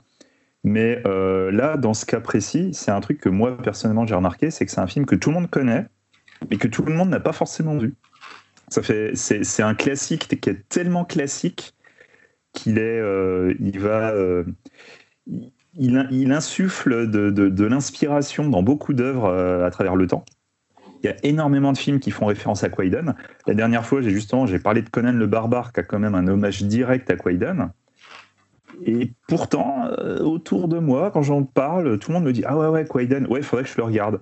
Voilà. Et c'est un film que tout le monde devrait regarder, mais que personne ne regarde. C'est un film, Shameless. Ouais, c'est ça, c'est un pur film Shameless. Et euh, donc, du coup, je me dis, bah, autant en parler, parce que bon, tant qu'à faire, euh, peut-être que je vais vous donner la petite impulsion pour le voir. Surtout que, accessoirement, en juin, il y a Eureka qui va sortir une magnifique édition du film en question, qui est donc Quaiden de 1964, un film réalisé par Masaki Kobayashi, un des maîtres absolus, mais vraiment absolus du cinéma japonais, réalisateur émérite de Harakiri, euh, qui, est une, qui est un chef-d'œuvre, qui est euh, aussi euh, réalisateur d'un de, mes films Shameless, que je n'ai toujours pas vu alors que je l'ai. Et je crois qu'il ne se passe pas un mois sans que je me dise il faudrait que je les regarde. Donc la condition de l'homme. Ah, mais ça prend du temps, ça prend une journée. Euh. Ça, ne, ça prend 9 heures. Mais, euh, mais je les ai à la maison et c'est un de mes grands fantasmes, c'est regarder la condition de l'homme. Pareil que c'est bon, bref. cinéma. Hein. Tu peux les voir en plusieurs fois aussi. Oui, bien sûr, parce qu'il a été divisé en trois parties en plus. Donc voilà. Mais bon, on n'est pas là pour parler de la condition de l'homme. Donc Quaidan est en fait l'adaptation de quatre histoires d'un recueil d'histoires qui, euh, qui a été écrit par euh, Lafcadio Irm, qui était en fait un, Irlandais euh, qui, a, vécu au Japon, qui par la suite s'est fait naturaliser au Japon. Et en fait, cette œuvre classique donc sur les, fantômes japonais, c'est une œuvre en fait qui a, essayé de répertorier un maximum d'histoires de de fantômes de la culture japonaise mélangée avec euh, de l'ornithologie, etc. il y, a plein d'autres choses. Et donc, euh, c'est un film qui, euh, en 1965, a remporté le prix spécial du jury au Festival de Cannes. Donc, c'est, vraiment quelque chose d'assez particulier. Et euh, le film, justement, est un mélange parfait entre la culture européenne et la culture japonaise. Mais je vais m'expliquer plus tard. Bref, donc il s'agit d'un film anthologique composé de quatre épisodes. Donc, nous avons le premier épisode qui s'appelle euh, donc Les cheveux noirs, où un samouraï va abandonner sa femme euh, car il ne supporte plus la pauvreté. Il va se marier avec la fille d'une riche famille et malheureusement pour lui, au fur et à mesure des années, il ne va jamais réussir à oublier sa première femme et euh, va décider de la retrouver. Le deuxième sketch, qui est un sketch peut-être qui vous paraîtra le plus familier pour différentes raisons, c'est La femme des neiges, où donc euh, on retrouve deux bûcherons qui, sont, euh, qui vont être pris dans une tempête de neige. Ils vont, trouver un endroit où se réfugier. Et c'est là qu'une femme étrange va arriver, va en tuer un avec son souffle. Elle va épargner l'autre, mais à la seule condition que l'homme, aussi longtemps qu'il vivra, ne racontera pas ce qui s'est passé cette nuit-là.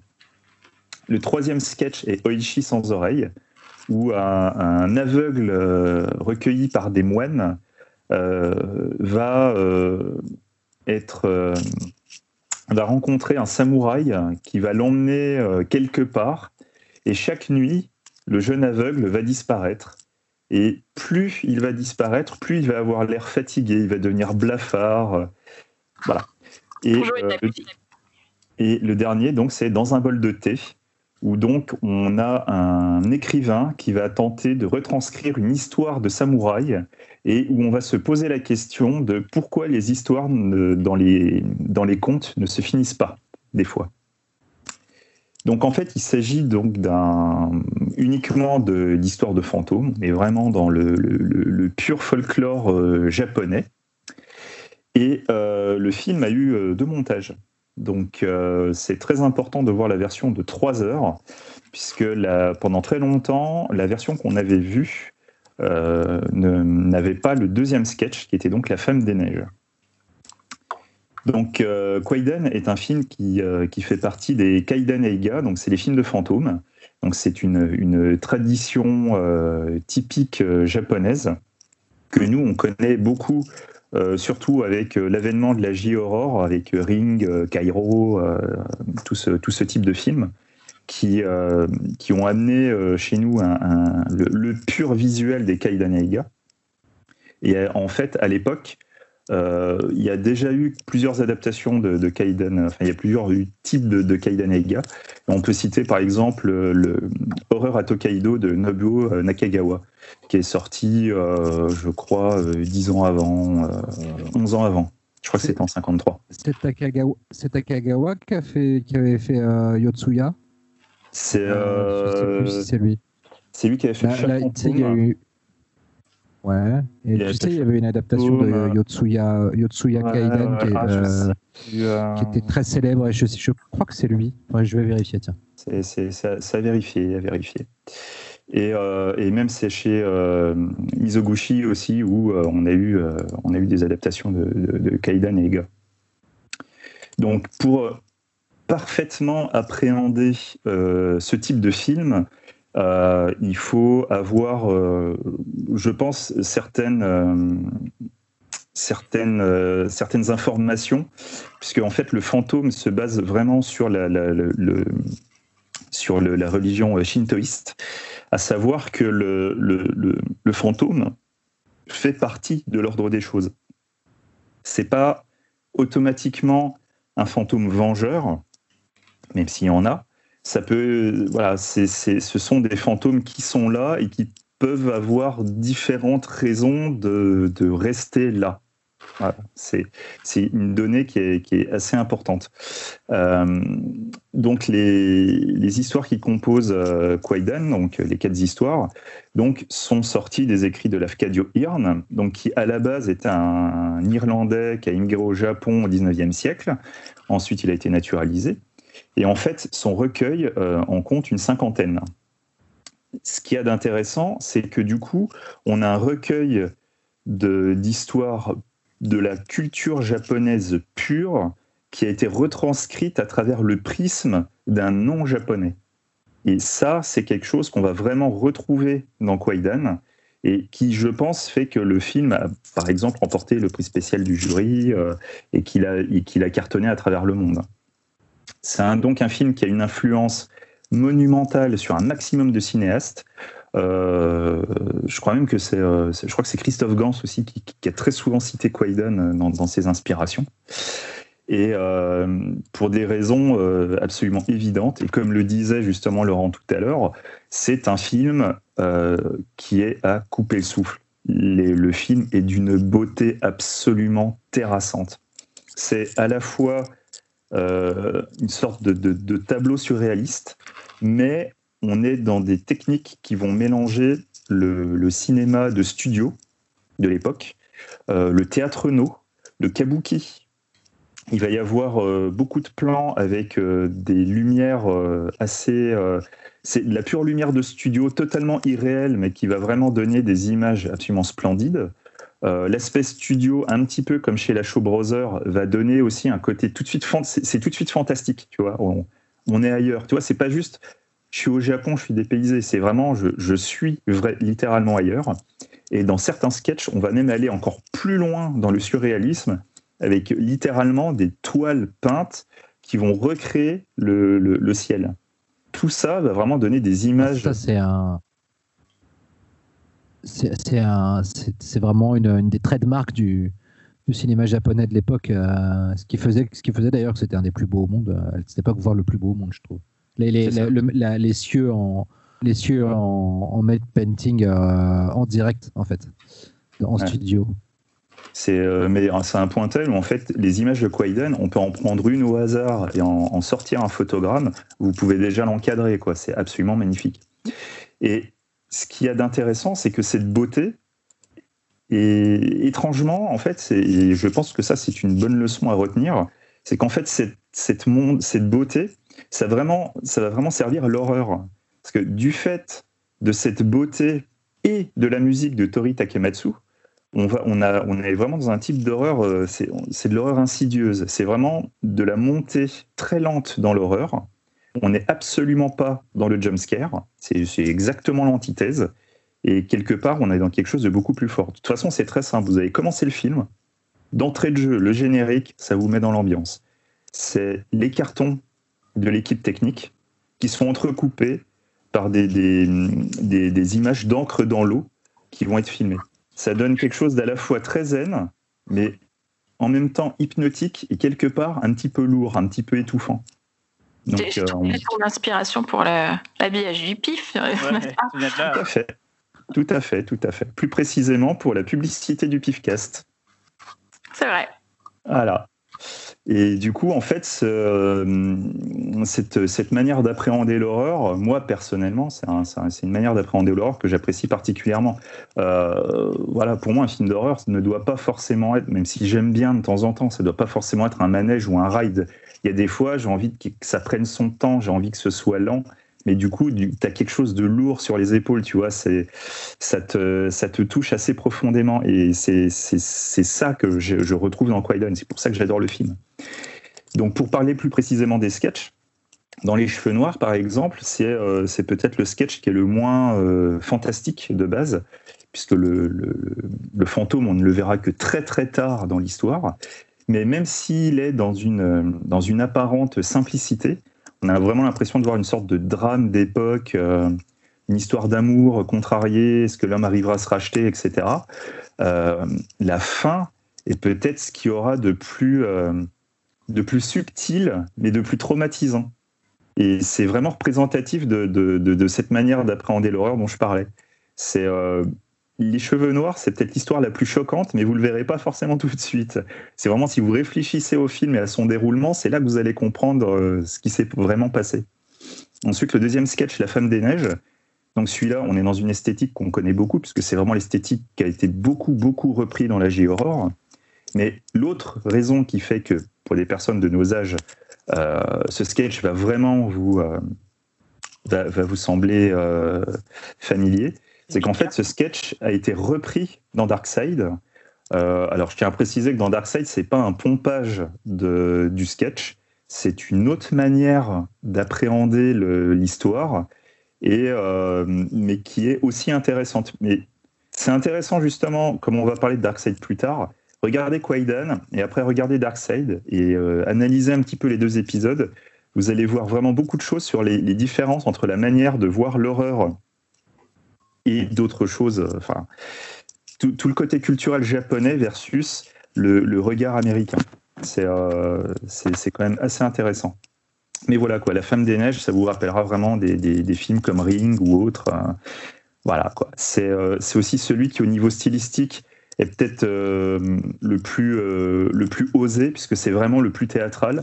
Et justement, quand je parlais des, toiles peintes pour représenter le ciel, c'est là que vous allez avoir les images les plus surréalistes.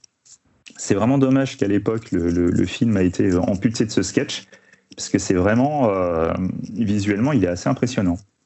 Ensuite, la, la partie, c'est donc Oishi sans oreille. Euh, moi, je vous le dis tout de suite, c'est mon grand préféré. C'est une putain de claque. Le troisième sketch, c'est une tuerie absolue, mais dans tous les détails. Visuellement, la musique et tout, on a une, euh, une différence de style tout au long du truc. Enfin, c'est c'est vraiment super. Quoi. Le film commence très très fort avec uniquement des peintures et du, et du chant pour te raconter une histoire, pour ensuite partir dans autre chose. C'est aussi le, le, le, seul sketch qui va oser même te faire passer dans le point de vue des, des fantômes. C'est un film qui est... Euh, enfin, ce sketch-là, c'est vraiment le meilleur à mes yeux. C'est un point tel que euh, l'image la plus forte qui ressort le plus souvent et qui donc est celle qui était en hommage dans Conan le Barbare, c'est cette image où on va voir Oishi avec les inscriptions sur tout le corps. C'est l'image qui est la plus souvent mise en avant quand, on parle de Quaidan. C'est la jaquette du C'était la, jaquette du. Oui, c'était déjà la jaquette du Critérion, du Zoma Critérion euh, de l'époque. Tout à fait. C'est comme ça que j'avais découvert le film. C'était en comment C'est mon premier DVD Zona commandé à l'étranger. Ah. Euh, Je, l'avais reçu du coup avec beaucoup d'émotion. bah, je comprends, je comprends. Et donc du coup, pour, euh, pour finir, donc le dernier sketch dans un bol de thé, qui est un, peut-être le sketch le plus, euh, le plus difficile. Et je pense que c'est pour ça aussi que c'est le, c'est le sketch qui est généralement le, le moins apprécié, mais qui est, euh, qui est peut-être le plus, le plus fort intellectuellement parlant, je vais dire. Euh, c'est un film qui va vraiment interroger le, processus créatif et le processus d'écriture. Euh, il y a un côté extrêmement méta dedans, qui, euh, qui met juste la pâtée à plein de trucs méta qui ont été faits récemment dans la dernière vague méta. Mais c'est aussi celui qui est, le, qui est le plus versé dans, dans l'horreur pure, vraiment celle qui, qui, veut faire peur. moi, vraiment, c'est un, un sketch que j'adore, même si c'est celui, celui qui est qui est souvent le considéré comme le mal aimé, puisque très souvent dans les anthologies, ça c'est un truc que je pense qu'on va en reparler tout au long des films. Toujours dans les anthologies, on va parler de alors quel est le meilleur sketch, quel est le moins bon sketch? D'ailleurs, il faut dire chacun euh, lequel vous préférez à chaque fois. Ben voilà. Mais du coup, c'est vrai que pour moi, Quaidan, moi je considère que c'est euh, le, film anthologique euh, d'excellence, puisque c'est aussi pour moi le film anthologique qui n'a pas de. Voilà, il est, parfait il n'y a pas de temps mort. C'est euh, pour moi, il n'y en a pas un qui est moins bon que les autres. Ils sont tous différents. Je peux comprendre que tu, en préfères un à un autre en fonction de tes goûts personnels, mais tu peux pas dire il y en a un qui est moins bon que les autres. Non, ils sont euh, voilà, c'est parfait, c'est construit et tout. Et aussi un des, éléments euh, qui est assez important, c'est la manière de construire en fait une anthologie. il y a différentes manières c'est à la fois, on peut construire une anthologie juste comme un ensemble d'histoires qui vont être reliées par une grande histoire, comme on verra euh, par exemple dans, euh, dans Dark Side ou dans Le Train des Épouvantes. Euh, ça peut être un film à la limite du film choral, comme on va pouvoir voir avec, avec Cyril. Mais c'est des éléments qui sont. Toujours une manière particulière d'appréhender le, film anthologique. Euh, et euh, sans oublier Laurent, évidemment. Voilà. Où là, c'est euh, le principe de l'anthologie, pareil, est super intéressant, mais je sais que Laurent va y revenir. Moi, dans mon cas, même si c'est quatre histoires qui sont complètement séparées, je n'ai pas d'histoire qui va toutes les relier, à la différence que ces quatre histoires, en fait, sont dans un ordre précis. On va vraiment essayer de t'amener à, penser à différents aspects de la culture japonaise plus le fait de parler de, de saisons particulières, si c'est en quatre temps, ce n'est pas pour rien. Ces quatre temps sont représentatifs de quelque chose. Les symboles se doivent être vus dans cet ordre-là. Et c'est pour ça qu'à l'époque, quand on voyait la version euh, sans le deuxième sketch, du coup, on avait quelque chose de complètement euh, éclaté, raté. On, venait vraiment en fait euh, taper dans la base du film. Donc vraiment, si à l'époque vous avez vu juste la version à trois sketchs, revoyez-le dans les quatre. C'est super important. C'est voilà, il y a une véritable construction. Même si ça paraît séparé, c'est pas le cas. Il y a voilà, il y a, il y a une réflexion justement dans l'ordre de, des, des sketchs. À vous. Cyril? Pas forcément moi. Peut-être Laurent d'abord, non Non, non, allez-y, allez-y, j'ai envie de. Moi, je, vite fait, euh, moi, je fais partie de la catégorie dont tu parlais, Xavier, des gens qui euh, le connaissaient et qui ne l'avaient jamais vu. Je vais même te dire mieux, je ne savais même pas que c'était un film à sketch avant que tu le choisisses pour le pour le pour le pour l'émission. En fait, je connaissais la, la, fameuse jaquette avec le le mec avec les tatouages partout sur le visage et tout. Ça, c'est l'image que tu connais trop et que tu dis putain, ça ça l'a mortel et tout quoi. Euh, je pensais que c'était un truc à la, à la euh, Prison Break, mais en fait pas du tout. Non, je rigole. je, je, S'il te plaît quand même. Hein. Je blague, je blague, je blague. Euh, effectivement, euh, le, un, truc je bon, Talal avait un peu anticipé le truc en, sur le chat avant qu'on en parle. C'est très lent, un 3h03 donc, et, et c'est vrai que pour quelqu'un comme moi qui suis hyper actif, c'est hardcore. Et c'est un film que je regrette d'avoir vu chez moi en fait. Voilà, j'aurais préféré voir ça au cinéma parce qu'au cinéma, tu es en condition et que putain, c'est vrai que ça doit claquer. Parce que c'est un, un film qui se mérite. Hein. Il est quand même euh, fichtrement beau, c'est qu'à le dire. c'est euh, bah, quand tu aimes bien le cinéma japonais, c'est euh, tu t'en prends pas la tronche, ça, ça, démoule, ça démoule. quoi. C'est vraiment comme tu dis, le Kabuki, le théâtre no. ça faisait penser à un film que Takeshi Miike a fait récemment où c'était une sorte de théâtre no filmé, je sais plus comment il s'appelait, mais c'est pareil, c'est des. Oui, mais qu'on avait vu à l'étrange festival. Voilà, qui pareil, vraiment le côté décor, mais, mais pas décor en mode cheap, plutôt en, mode, en décor en mode putain, ça tabasse. Quand il y a les bateaux qui arrivent là. Euh, over My Dead Body Ouais, ça va. Euh, ouais, c'est ça, ouais. Le, Mickey, c'est Over My Dead Body. Ouais, c'est ça. voilà. Quand il y a les bateaux qui arrivent, il y a des plans où tu sais que c'est en studio, mais ça rend vachement bien. Et le sketch de la, dans la neige, comme je parlais tout à l'heure, c'est vraiment ça, c'est vraiment le. c'est la, c'est la, c'est la grande classe. Après, voilà, c'est, c'est très très lent, hein, c'est, ça se mérite. Euh, moi, contrairement à toi, j'ai pas du tout aimé le premier sketch. Euh, avec les cheveux, là, ça m'a, ça m'a un peu saoulé, quoi. Mais euh, voilà, j'aime bien celui avec les samouraïs, euh, parce qu'il y a des, des, un peu les cadrages un peu à la Sam Raimi, un peu, déca- un, un peu débulé. J'aime bien le côté euh, Ouais. un peu très pop et tout, comme ça, euh, voilà, quoi. Mais c'est vrai que, euh, putain, c'était, long, mais voilà, c'est. Je suis content, ça y est, je l'ai vu, c'est fait, et c'est vrai que c'est un, quand même un gros morceau quand même, hein, c'est pas rien. Bah, quand je dis gros un- morceau, c'est positif. Hein. Pour moi, c'est c'est un film qui, est- que tu. Après, même si tu l'aimes pas à la fin, c'est pas grave. Ce qui Tu compte, c'est l'avoir vu. pas aimer, voilà, c'est pas, il n'y a pas des C'est- choses c'est- aimer, pas ça aimer. fait partie de la hein. culture, quoi. Voilà, tu vois, c'est c'est- il y a des trucs. Si tu veux comprendre des références, mais même chez Tarantino, Ah. par exemple, tu, pour comprendre des références dans des films, Quaidan, c'est tellement la base Non, de beaucoup de trucs, Je suis dois content d'avoir l'avoir. vu, je suis content d'avoir vu, Ou dans mais je suis déçu de ne pas l'avoir vu en euh, salle, genre une belle copie restaurée dans une belle- un beau cinéma. Et je pense que là, euh, tu sais, quand tu es au cinéma, c'est con à dire, mais euh, t'es pas distrait par, t'es juste là pour le film. Et puis la taille de l'écran fait que, euh, voilà, c'est quelque chose. Moi, j'ai vu sur ma télé, donc où, en ayant toutes les distractions possibles de la terre. euh, euh, Alors, justement, énumère-nous tout ce que tu as fait en regardant le film. Ah non. euh, c'est- J'ai vu un second film pendant que je, je regardais deux films pendant que je... Non, non, mais non, mais il faut dire que. Voilà, et je, je, je- peut-être dans 10 ans, je serais content de le revoir en salle, celui-là, tu vois. Voilà. Je vais, je vais, je vais juste, euh, je- j'enchaîne sur Cyril si ça te dérange pas, Véro. euh, Non, vas-y, vas-y. je suis un peu dans le même, euh, dans le même délire que lui. Ouais, je pensais très fort à toi parce que je me disais, putain, moi qui suis patient et qui, qui, a, la, qui a la capacité de me taper des films longs et, et, et lents, euh, même moi j'ai trouvé ça horrible. Donc je me suis dit, putain, mais Cyril, il doit, être en train de se pendre en ce moment. Quoi. Donc, euh, donc euh, ouais, en fait, je suis très content de le voir aussi parce que, voilà, pour toutes les raisons dont on a parlé, chez Miss, tout ça, tout ça. Et, et j'ai vraiment trouvé c'est ça le truc c'est que j'ai trouvé ça chiant mais malgré tout j'ai j'ai eu des moments euh, où justement il y a une forme de poésie en fait euh, macabre en fait. On peut par- parler de poésie macabre qui m'a qui m'a touché. Comme euh, bah personnellement j'ai beaucoup aimé euh, la deuxième histoire. Donc bon on va en parler après encore. Tu, tu l'as t'as, un peu spoilé Xavier.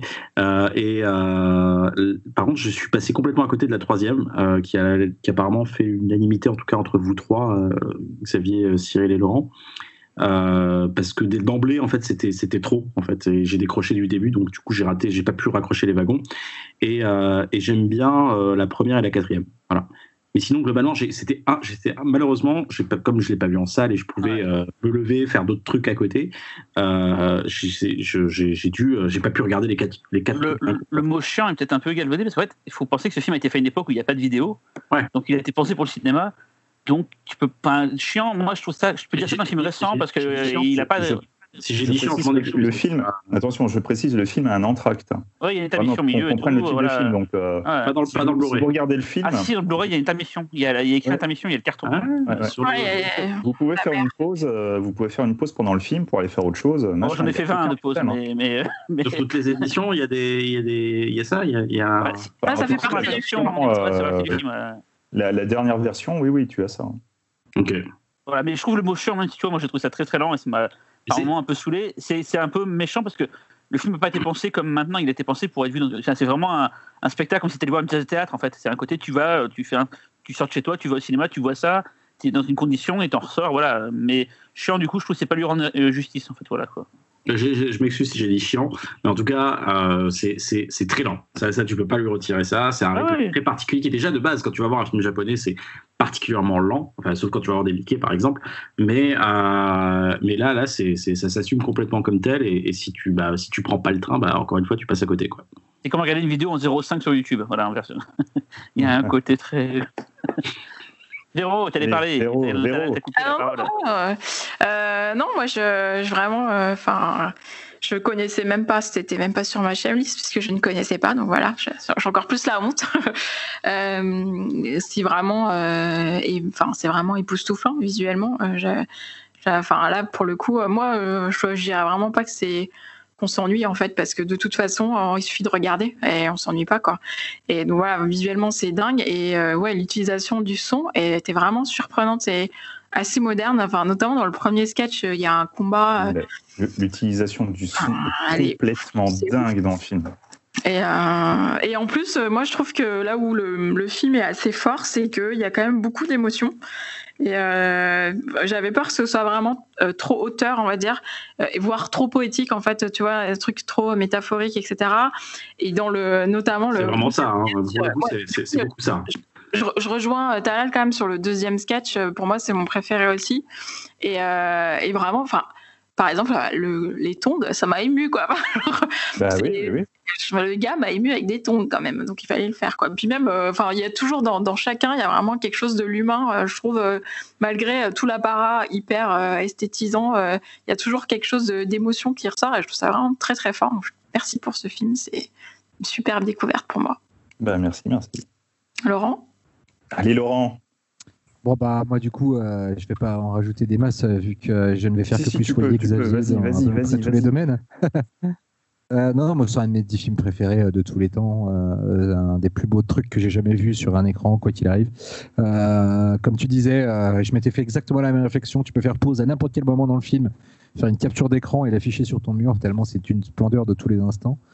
c'est une matrice non seulement pour le ah, c'est pas forcément une matrice pour le cinéma japonais parce que cette approche du fantastique euh, d'un point de vue visuel à l'époque en fait elle était euh, elle était euh, déjà intégrée dans le dans la grammaire japonaise cinématographique. Je pense à on, on, l'a brièvement exposé mentionné avant avec Xavier à un film de comme Yotsuya Kaidan euh, qui date de, quelques années avant, de 1959, si je ne m'abuse. Je revérifie avant de dire une bêtise et j'ai perdu ma page IMDB. Non, c'est bon. Euh, 59, c'est ça. Euh, de euh, Nobuo Nakagawa, qui est l'autre grand, grand, grand réalisateur de films fantastiques de la fin des années 50 et des années 60 au Japon, qui était déjà un film de fantôme avec, avec une esthétique absolument à tomber par terre. D'ailleurs, si vous avez un peu peur du rythme de Kwaidan, qui est vrai, il est vrai, est un film de 3 heures qui prend son temps, euh, vous pouvez peut-être d'abord tenter, voir si vous êtes euh, sensible à l'esthétique, un film comme Yotsuya Kaidan, qui est ressorti euh, dans pas mal d'éditions un peu partout dans le monde et qui est plutôt disponible, et qui est, et qui est vraiment visuellement pareil, de la même trempe, avec beaucoup de, beaucoup de, décors peints, de, de, jeux sur les couleurs, sur le noir déjà, et aussi sur des couleurs primaires, vertes, rouges, etc. Euh, euh, et, un filmage en studio où tout est maîtrisé, donc où euh, la fumée sera toujours magnifique. parfaitement retranscrite dans le cadre, qui, sera, qui, va parfaitement attraper la lumière et tout ça. Voilà, c'est, du film d'esthète. ce qui fait que pour moi, à l'époque, comme je disais tout à l'heure, le, le cinéma japonais dans les années 60 était pour moi le plus beau du monde. il, il, défonçait tout le monde à cette époque, les japonais, c'est clair et net. Et, et ça, c'est des vrais exemples. Et puis voilà, Kwaidan c'est un film que je me lasse pas de revoir. Alors, je vais pas le revoir tous les deux mois non plus, déjà parce qu'il faut, il faut, il faut aussi voir d'autres films. Et qui durent trois heures, c'est pas simple, voilà. Et puis aussi ensuite pour pas m'en dégoûter. Euh, mais euh, et à chaque fois que je le vois, je, je vois des, des trucs de modernité complètement dingues. Je pense notamment à, un, plan de, un plan de caméra qui, dans un couloir, dans le premier sketch vers la fin, qui, la caméra dévie euh, de son axe petit à petit. Euh, et on dirait, on dirait le plan, euh, le très célèbre plan dans le jeu Silent Hill, et qui a été repris par Christophe Gans, justement, dans son adaptation cinéma, lors de la première transformation du, monde, de la ville de Silent Hill, où la caméra fait exactement la même chose. Enfin, voilà, le, je, trouve que le film est bardé comme ça de, de, de trucs prémonitoires qui ont le, film est, connu de beaucoup d'esthètes, mais pas du grand public pour, sa, pour ses qualités euh, fondatrices, et c'est bien dommage.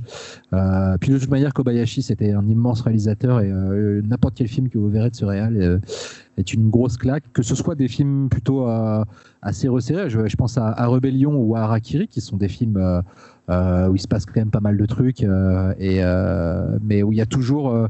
un souci à la fois d'avoir un récit très humain qui va parler de choses philosophique assez forte, et en même temps toujours un, comment, un, emballage esthétique euh, qui est soigné euh, à, l'extrême et, toujours super intéressant et surtout, euh, pour, pour ceux qui auraient peur que ce soit des films chiants ou autres, c'est aussi quelqu'un qui avait un, côté assez, assez rebelle quoi, vis-à-vis de la culture japonaise. Et sur le poids de la tradition, où il y va sévère hein, quand même dessus. Ah. Donc c'est vraiment super intéressant. Et Harakiri, Ouais, Rebellion et Harakiri, c'est des justement, c'est vraiment des films qui parlent énormément de ça, donc euh, que je vous conseille. Euh, que la condition humaine euh, aussi, n'en parlons pas. Donc voilà, oui, je survalide à 2 milliards de pourcents. je pense que là, on a convaincu tout le monde qu'il fallait le voir. bon, on passe à mon film alors. T'as vu, t'as parlé, ouais. c'est qui parle Hein? Parler du petit qui prend la parole, t'as vu? Bah ouais. Ton pattern. je m'auto donne la parole. Euh, du coup, bah, je vous ai un peu, euh, un peu teasé euh, sur mon film, qui est donc un film de la Micus, euh, qui s'appelle Le Train des épouvantes euh, de 1965, euh, aussi connu sous le titre Doctor Terror House of Horror, tout un programme. Euh, donc c'est un film anglais. Au scénario, on a Milton Subotsky, qui est en fait le co-créateur des studios Amicus avec Max Rosenberg. Les studios Amicus ont été créés en 64, il me semble. Et du coup, Le Train des épouvantes, c'est vraiment un des premiers films du studio. Et c'est surtout le premier d'une longue série de films à sketch. Comme on disait euh, tout à l'heure à Xavier, il y en a eu beaucoup, beaucoup qui ont été faits par Amicus. C'est Laurent qui a dit ça. Euh, c'est pas Xavier qui a dit ça? C'est si. Laurent. Ah bon? Non, c'est Xavier. C'est pas- Bref. grave. Le train des épouvantes a été réalisé par euh, Freddy Francis, qui est un réalisateur euh, britannique aussi, euh, qui est très prolifique dans ces années-là, qui a beaucoup tourné pour Amicus, mais aussi pour la Hammer, donc il travaille pour les deux studios à l'époque. Et euh, notamment, il a fait d'autres films à sketch pour la Amicus, euh, comme Le Jardin des Tortures et Les Contes de la Crypte. Donc euh, voilà, un habitué de, la, de la maison. Alors, Le Train des Épouvantes, de quoi ça parle? C'est un tout autre style que le film de Xavier. Désolé, je vais un peu faire redescendre le côté poétique, mais, pour moi, c'est aussi une bonne représentation de ce, que, qui est un film à sketch. Comment? Tu as parlé, Cyril? Ah non, non, euh, Ah, absolument pas. J'entends des- micro dans la bouche. J'entends des petits bouts de voix, donc pardon. Euh, donc alors le pitch c'est euh, six hommes qui montent euh, dans le même compartiment d'un train. Euh, parmi eux il y a un mystérieux docteur, le docteur Schreck, euh, qui est joué par Peter Cushing. Euh, Schreck euh, en allemand ça veut dire la peur, la terreur, donc d'où le docteur terreur. Et en fait le docteur Schreck il se trimballe partout avec un jeu de tarot marseillais. Il va proposer en fait euh, à ses compagnons euh, de compartiment de leur tirer les cartes pour leur raconter leur avenir. Donc du coup, on va avoir euh, cinq histoires qui vont se succéder. Donc dans le premier, en fait, on va avoir une histoire de vengeance séculaire perpétrée par un, un- loup-garou. Donc c'est une histoire plutôt plutôt gothique. Euh, dans le second, en fait, il va y avoir une histoire de plantes tueuses et envahissantes. Dans le troisième, euh, euh, il va y avoir une histoire qui tourne autour du vaudou. La quatrième parle d'un critique d'art qui est joué par Christopher Lee, on en reparlera après, qui va être hanté par le, décès d'un peintre. Trop raconter non plus. Euh, et le cinquième, en fait, euh, sera une histoire autour d'un vampire. Et là, en fait, on va, on va, euh, on va, on va retrouver Donald Sutherland. On en parle après aussi. Et en fait, euh, dans toutes ces histoires, euh, la dernière carte de tarot est censée euh, raconter l'issue, parce qu'à chaque fois, c'est des histoires assez tragiques, évidemment. Et donc, le docteur Shrek dit aux hommes euh, Vous inquiétez pas, la dernière carte va vous donner la solution pour savoir comment sortir de cette, euh, cette histoire. Et sauf qu'à chaque fois, il va tirer la carte de la mort, n'est-ce pas? Donc voilà, j'en dis pas plus sur, sur le pitch. Spoiler, spoiler. spoiler. Moi, j'adore vraiment les films à sketch, comme je le disais au début. Et pour, pour moi, celui-là, il est vraiment euh, idéal euh, il est- parce qu'il est varié, en fait. C'est-à-dire qu'il y a cinq histoires et vraiment cinq ambiances. Donc, je vous disais, la première, c'est vraiment de, un film gothique, euh, un, manoir, du brouillard. Voilà, on est vraiment sur du terrain connu. D'ailleurs, pour moi, c'est peut-être le plus faible de tous. Euh, et après, en fait, dès le deuxième, euh, c'est quand même très contemporain. L'histoire, j'aime beaucoup euh, l'histoire avec la plante. Je trouve ça ultra moderne. Ça se passe en plein jour. Les personnages ont des, réa- des réactions plutôt euh, naturelles. Ils vont faire appel à des scientifiques, etc. Euh, le, troisième segment euh, est très exotique puisqu'en fait, euh, il se passe en partie aux Antilles et euh, il est très musical aussi. Donc vraiment, il vient comme une bouffée d'air au milieu du film. Et il y a aussi euh, de l'humour noir, notamment dans le, quatrième avec le, segment avec Christopher Lee et euh, une main baladeuse. Euh, vraiment, je trouve que le film est bien rythmé. Enfin, pour moi, il est, on s'ennuie pas une seconde. Il est moderne et le casting est super, comme je disais. Donc, il y a Christopher Lee qui est toujours aussi génial. Il joue un espèce de critique d'art euh, arrogant, imbuvable. Peter Cushing, évidemment, il est mystérieux, donc il est parfait. Il y a aussi Roy Castle, en fait, qui est peut-être moins connu pour nous, mais en fait qui est véritablement musicien. Euh, du coup, quand il, à un moment donné, il fait une blague, quand euh, au début euh, Peter Cushing va pour lui tirer les cartes, il lui dit euh, Vous êtes musicien Il dit oui. euh, Enfin, certains pensent que je ne le suis pas, donc c'est un peu méta comme blague. Et donc, comme je disais, c'est aussi un des premiers, une des premières apparitions au ciné de Donald Sutherland, tout mignon. Euh, voilà, donc du coup, il n'est est pas en tête d'affiche parce qu'il n'était pas très connu à l'époque, mais il est Mimi. Et alors le fil rouge, donc puisque c'est un film à sketch avec un film rouge, un fil rouge, donc on va voir que euh, c'est parfois le cas et pas toujours. Donc du coup, dans Quaidan, comme disait Xavier, il y en avait pas forcément un euh, évident, mais là il y a, une histoire en fait, en plus une sixième histoire qui relie toutes les histoires. Et elle ce fil rouge, il est très simple en fait, il est même répétitif puisqu'à chaque fois, euh, on va tirer des cartes pour savoir ce qui se passe. Il va tirer quatre cartes et hop, on passe dans l'histoire et euh, il tire la carte de la mort à la fin. Donc du coup, c'est répétitif, mais en fait, c'est pas gênant parce que c'est assez, c'est très court et c'est ludique. Donc euh, voilà, il y a pas de, pour moi, c'est vraiment pas un problème. Et en plus, il y a forcément une chute. voilà. On a tous un peu deviné.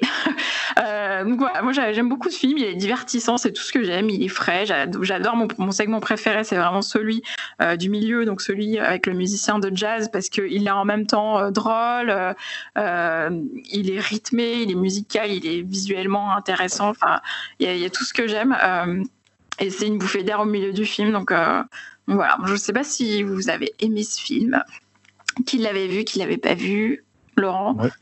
Ah ok, vas-y Xavier, pardon. Euh, Euh, Bon. ouais, vas-y, Xavier. désolé Laurent, désolé. Là, là, c'est un imicus, hein, là je, Ah, je fais forcing.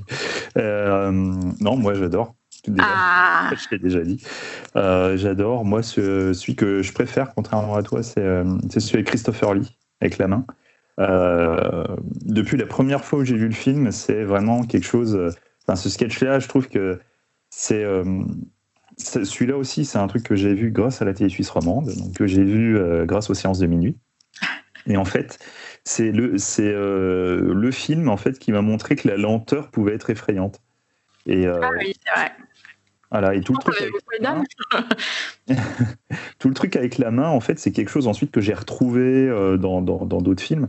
Euh, si Cairo, il y a, des, il y a des, des, des scènes que je trouve ultra flippantes, c'est à cause de la lenteur.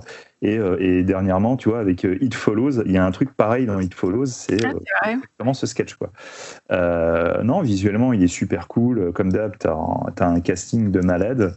Euh, Christopher Lee, il est mais putain d'impérial dans le truc. Enfin, c'est, euh, J'adore Christopher Lee, mais alors là, il est, il est topissime. Mm, Et, euh, et euh, pour le petit détail amusant, donc Freddy Francis, le réalisateur du film, c'est euh, c'est le, le co-réalisateur euh, jamais crédité sur euh, Day of the Triffids. Donc Day of the Triffids, c'est un film avec des méchantes plantes qui vont essayer de dominer le monde. Et du coup, c'est assez rigolo de, de savoir qu'il a, il a co-réalisé le film et que du coup, il, est, il, il a fait un sketch avec des plantes tueuses dans son film à sketch. Donc il y a forcément un lien. Euh, ça reste différent, hein, bien évidemment, mais euh, non, c'est super cool. hein. Vraiment, Le Train des, des épouvantes, euh, c'est un film parfait. Je trouve que c'est, il fonctionne super bien et tout. Petit bémol, parce que, voilà, effectivement, malheureusement, celui-là, je trouve qu'il il, il est dans cette mouvance qui veut que les films d'anthologie sont, euh, sont euh, pas vraiment constants dans la qualité. Pour moi, le premier, c'est euh, ah, c'est le vrai point faible. Mhm. Mais au moins, ce qu'il y a de bien, c'est qu'il est tout de suite au début. Donc, euh, Ouais. on se tape le premier, il faut le prendre comme une bouche. Non, mais dis- le problème du premier, c'est que très rapidement, tu vois où il veut venir. hein, Tu vois, donc je. Bon, voilà, sans rien révéler, enfin, vous verrez, du coup, c'est un peu trop long pour, euh, pour ce que ça raconte. Mais une fois qu'on a passé le premier, alors le- après, le reste, c'est du caviar. Quoi, Ouais. Cyril? Après toi, Véronique? Hmm, Je pense que tu as bien aimé. Non, j'ai adoré. Ah, Ah. Je pense que ça a démarré mal. Hein. Amicus euh, et plus euh, le premier sketch très gothique. Je me suis dit, oh putain, ça me saoulait, c'est encore un truc avec des, des nanas en, en dentelle qui se baladent dans les cimetières, machin et tout. Et effectivement, c'est pour tout ce que tu as dit toi et après Xavier aussi que j'ai aimé le film. C'est qu'il est très moderne, il est très lumineux, il est très dynamique. Et putain, chaque sketch, j'ai aimé. Enfin, j'ai pas du tout aimé le premier, vraiment, je suis en train de dire, putain, ça me saoule. Je sais dire, ça va être pareil tout long. Dès qu'il y a le second, euh, c'est en plein, plein jour, euh, moderne, ça se passe de nos jours, enfin, de nos jours de l'époque du film, mais euh, voilà quoi. Euh, et si- en plus, moi j'ai un fait pour les films de plantes tueuses. Hein. J'ai jamais Ah. dit, mais, mais j'ai un petit Coming pour out. ça. Quoi. Un coming out. Et du coup, j'étais là, putain, mortel, un film de, de plantes qui vient tuer des gens. Et non, vraiment, j'ai trouvé ça top et tout. Euh, la séquence, enfin, le passage du voodoo, il est, il est mortel, c'est super beau avec les couleurs euh, très chaudes et tout. Vraiment, euh, le sketch avec euh, Christopher Lee où il, il est un peu coincé. D'ailleurs, tout le long dans le fil conducteur, à chaque fois, c'est le sceptique. Mm. dit, oh, mais non, tu dis ça parce qu'il y a ça. Il y a vraiment. euh, même ce fil conducteur, j'ai trouvé vraiment très sympa parce qu'il n'est pas, euh, comme beaucoup de films à sketch, euh, nul et prétexte à euh, un enchaînement euh, euh, justifié. Enfin, tu vois, une sorte de, prétexte pour faire des enchaînements de, sketch. Lui-même est une histoire très intéressante, je trouve. Et vraiment, vraiment j'ai vraiment trouvé ça mortel et tout. Le truc avec le vampire, il est rigolo aussi. Non, vraiment, vraiment très surpris et très content. Je suis très content de l'avoir vu. Je ne connaissais pas du tout le film. Et là, je suis putain, c'est mortel et tout. Tout le long, j'étais en train de me dire, ah, c'est bien, chaque sketch, il est cool et tout. Et si j'avais vraiment peur de me faire chier, parce que j'aime pas les films gothiques, quoi. Et voilà, et bah non, vraiment, j'ai trouvé ça mortel. Merci, euh, Véro. Euh, Cool. Talal? On a perdu Talal. Talal, c'est son micro de Talal. traiteur, je pense. Laurent, pendant que le Il a, Talal il a coupé euh, son micro l'heure, je crois. Ouais, je pense. Bah, vas-y, Laurent, fais-le, Laurent. Comme ça, on perd pas de temps. Euh, du coup, alors moi, je vais un peu casser l'ambiance. Ah, Euh, et moi, c'est tout l'inverse. C'est moche. C'est-à-dire que, C'est moche. euh, c'est-à-dire que le premier sketch, j'étais à fond, et puis après les autres sketchs, ah, putain, c'est pas terrible en fait. Euh, non, en fait, comment dire euh, Je trouve qu'il n'y a, pas de soin apporté aux, aux chutes globalement. Je trouve la plupart des chutes très décevantes. oui, mais il n'y a pas de chute. Euh, La chute, la chute, c'est bah, le problème, non, non, mais ah, oui, mais s'il n'y a pas de chute à l'intérieur des sketchs, si tu veux, au bout d'un moment donné, c'est un peu chiant. Enfin, je veux dire, moi, j'ai, en fait, je, en fait, je préfère le fil rouge. Je préfère le fil rouge au sketch. Ouais, c'est le problème, c'est le problème que j'ai avec le film, c'est que j'adore le fil rouge, mais que je trouve, les- à part le premier sketch, alors moi, après, moi, j'adore la tradition gothique, hein, donc euh, ça, c'est autre chose, mais euh, j'aime beaucoup le premier sketch et après tous les autres, je les trouve euh, plats.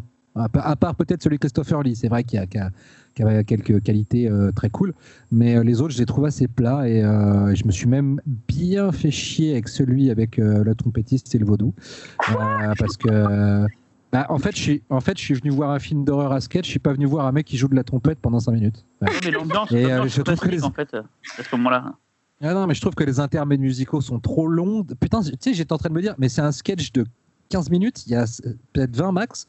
Il y a au moins 6 minutes de mecs qui chantent ou qui font de la trompette et c'en est pas en train un petit peu de se foutre de ma gueule en faisant du remplissage, quoi. D'ailleurs, sur Christopher voilà. Lee est plus non, court, non D'ailleurs, euh, Christopher Lee, il est plus court. Euh, Je sais pas, je sais pas. je sais pas. chronométré, ouais.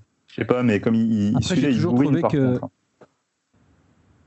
J'ai toujours trouvé que Freddy Francis, enfin d'ailleurs, je suis pas le seul, je pense, il suffit de voir sa filmo, était un bien meilleur chef-op qu'un réal. Euh, en chef-op, euh, comment dire, c'est le, chef-op de Elephant Man, de Dune, de euh, Les Innocents, quand même, un des plus beaux films du monde là aussi. Les Nerfs de Scorsese et son dernier film en tant que chef-op, je crois que c'était une histoire vraie aussi de Lynch. Donc c'était un putain de chef-op, vraiment, ça on peut pas lui enlever. En revanche. Euh, il a fait des trucs assez cool hein, en, en- en genre, mais euh, en tant que réal, mais je trouve pas que le, je trouve pas que le train des épouvantes soit son, soit son meilleur, loin de là. Ok. Talal est revenu Oui, je suis revenu. Euh. J'ai des problèmes de micro, c'est bon. Euh, moi, je suis partagé. euh, j'adore l'ambiance. Il y a vraiment un truc génial. Et puis, j'adore le bah, tout, le setup en fait quand il se retrouve dans le train et que, tu, vois où ça va en fait. Mais j'ai vu l'émoticône que tu as envoyé, Laurent. j'ai pas compris. Et et du coup, bah, je trouve que c'est, il y a, des, des sketchs très réussis. En fait, le truc des plantes ou le truc là avec avec la, musique, ça m'a pas passionné. Mais par contre, j'ai beaucoup aimé celui de Christopher Lee et, euh, surtout celui de, Donald Sutherland. Euh, voilà. J'ai pas grand chose à dire. J'ai- J'aime beaucoup le, segment central Euh, et, euh, et j'aime bien le- les deux derniers. Et, puis c'est très, bizarre. À chaque fois qu'on voit Donald Sutherland dans un film. Euh, je sais pas si ça vous fait ça, mais en tout cas, moi, ça me fait tout le temps ça. Euh, on a l'impression de, de voir un mec qui vient du cinéma actuel. Alors, c'est peut-être à cause de Kiefer et de la ressemblance avec Kiefer Sutherland, mais j'ai toujours l'impression de voir le, un mec qui, s'est, qui, s'est, qui a voyagé dans le temps pour tourner des, dans des films des années euh, Je suis- 60-70. Je suis assez d'accord avec toi. En fait, il avait, il avait un physique tellement atypique euh, Ah, pour l'époque surtout où, Le où regard, on avait surtout, beaucoup de physique très. un Ah physique ouais, moderne. et, euh, Ce et là, regard euh, de dingue qu'il a, c'est. Ouais. Ah ouais, non. Là, quand, puis- il- quand les, les plans tout seuls sur lui euh, dans, le, dans le wagon, euh, quand il regarde intensément le, le Docteur Terror, il fait plus peur que le Docteur Terror.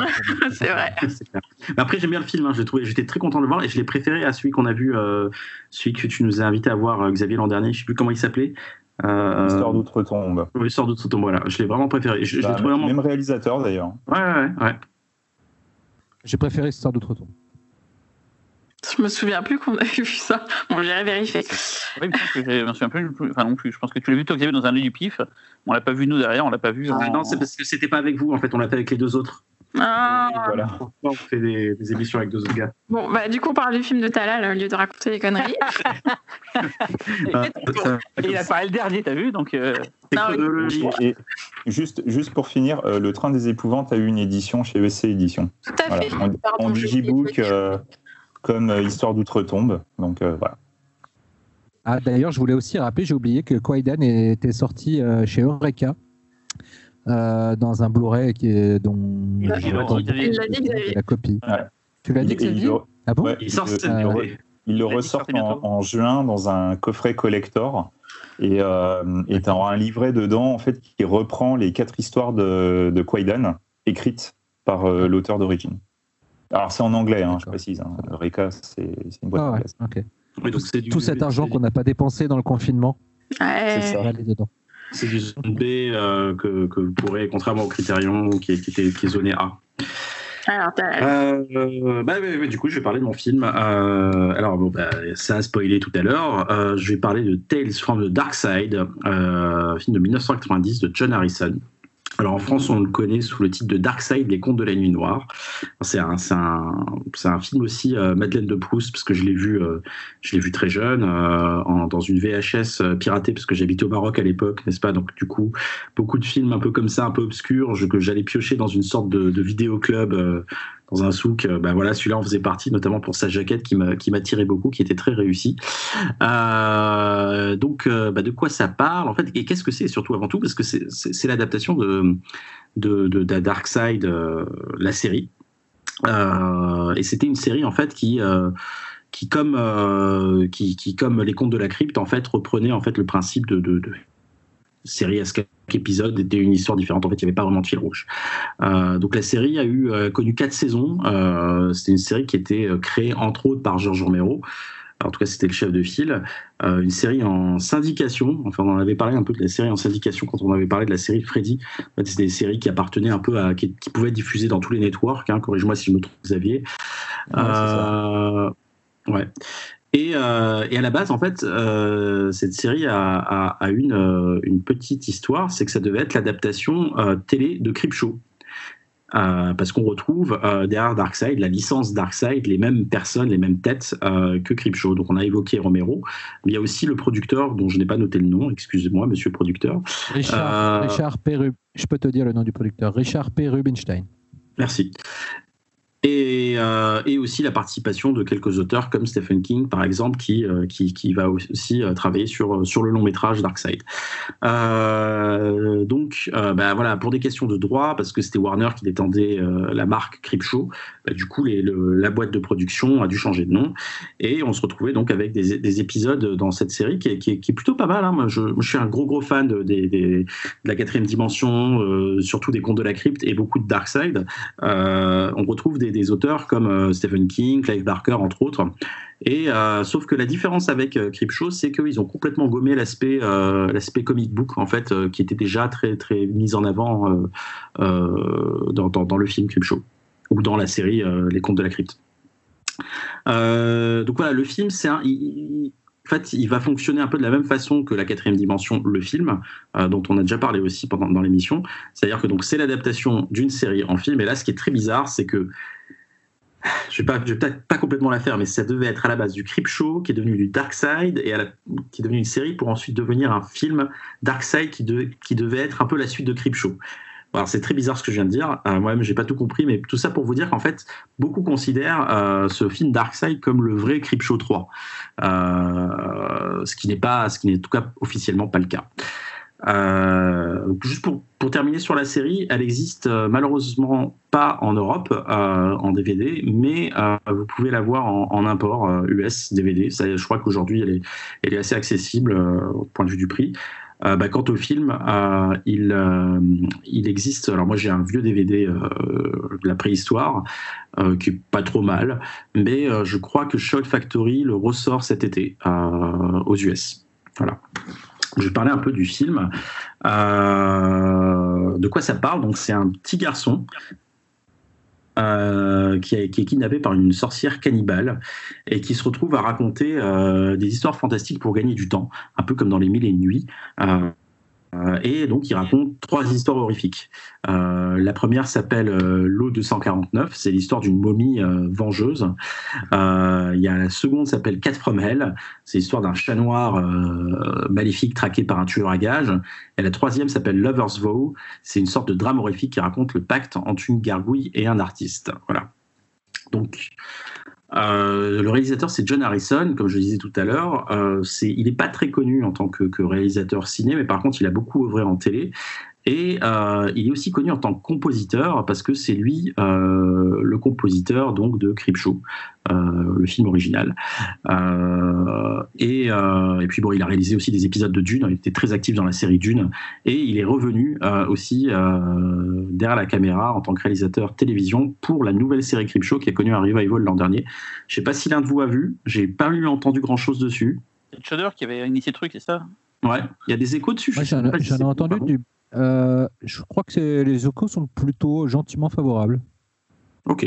Bon, comme la, comme la quatrième dimension là, euh, qui est ressortie il n'y a pas longtemps, finalement. C'est sympa. Mais, je, précise, je précise aussi que John Harrison a brièvement été acteur, notamment dans Night Riders de Romero. Voilà. Ok. Je euh... pas écouter dans la plaie, euh, Laurent. J'avais déjà oublié le film. Euh, bah, globalement, c'est un, un, film très sympa avec un casting euh, plutôt cool. Euh, on a dedans Debbie Harry, donc c'est Blondie, Christian Slater, tout jeune, enfin tout le monde est tout jeune en fait.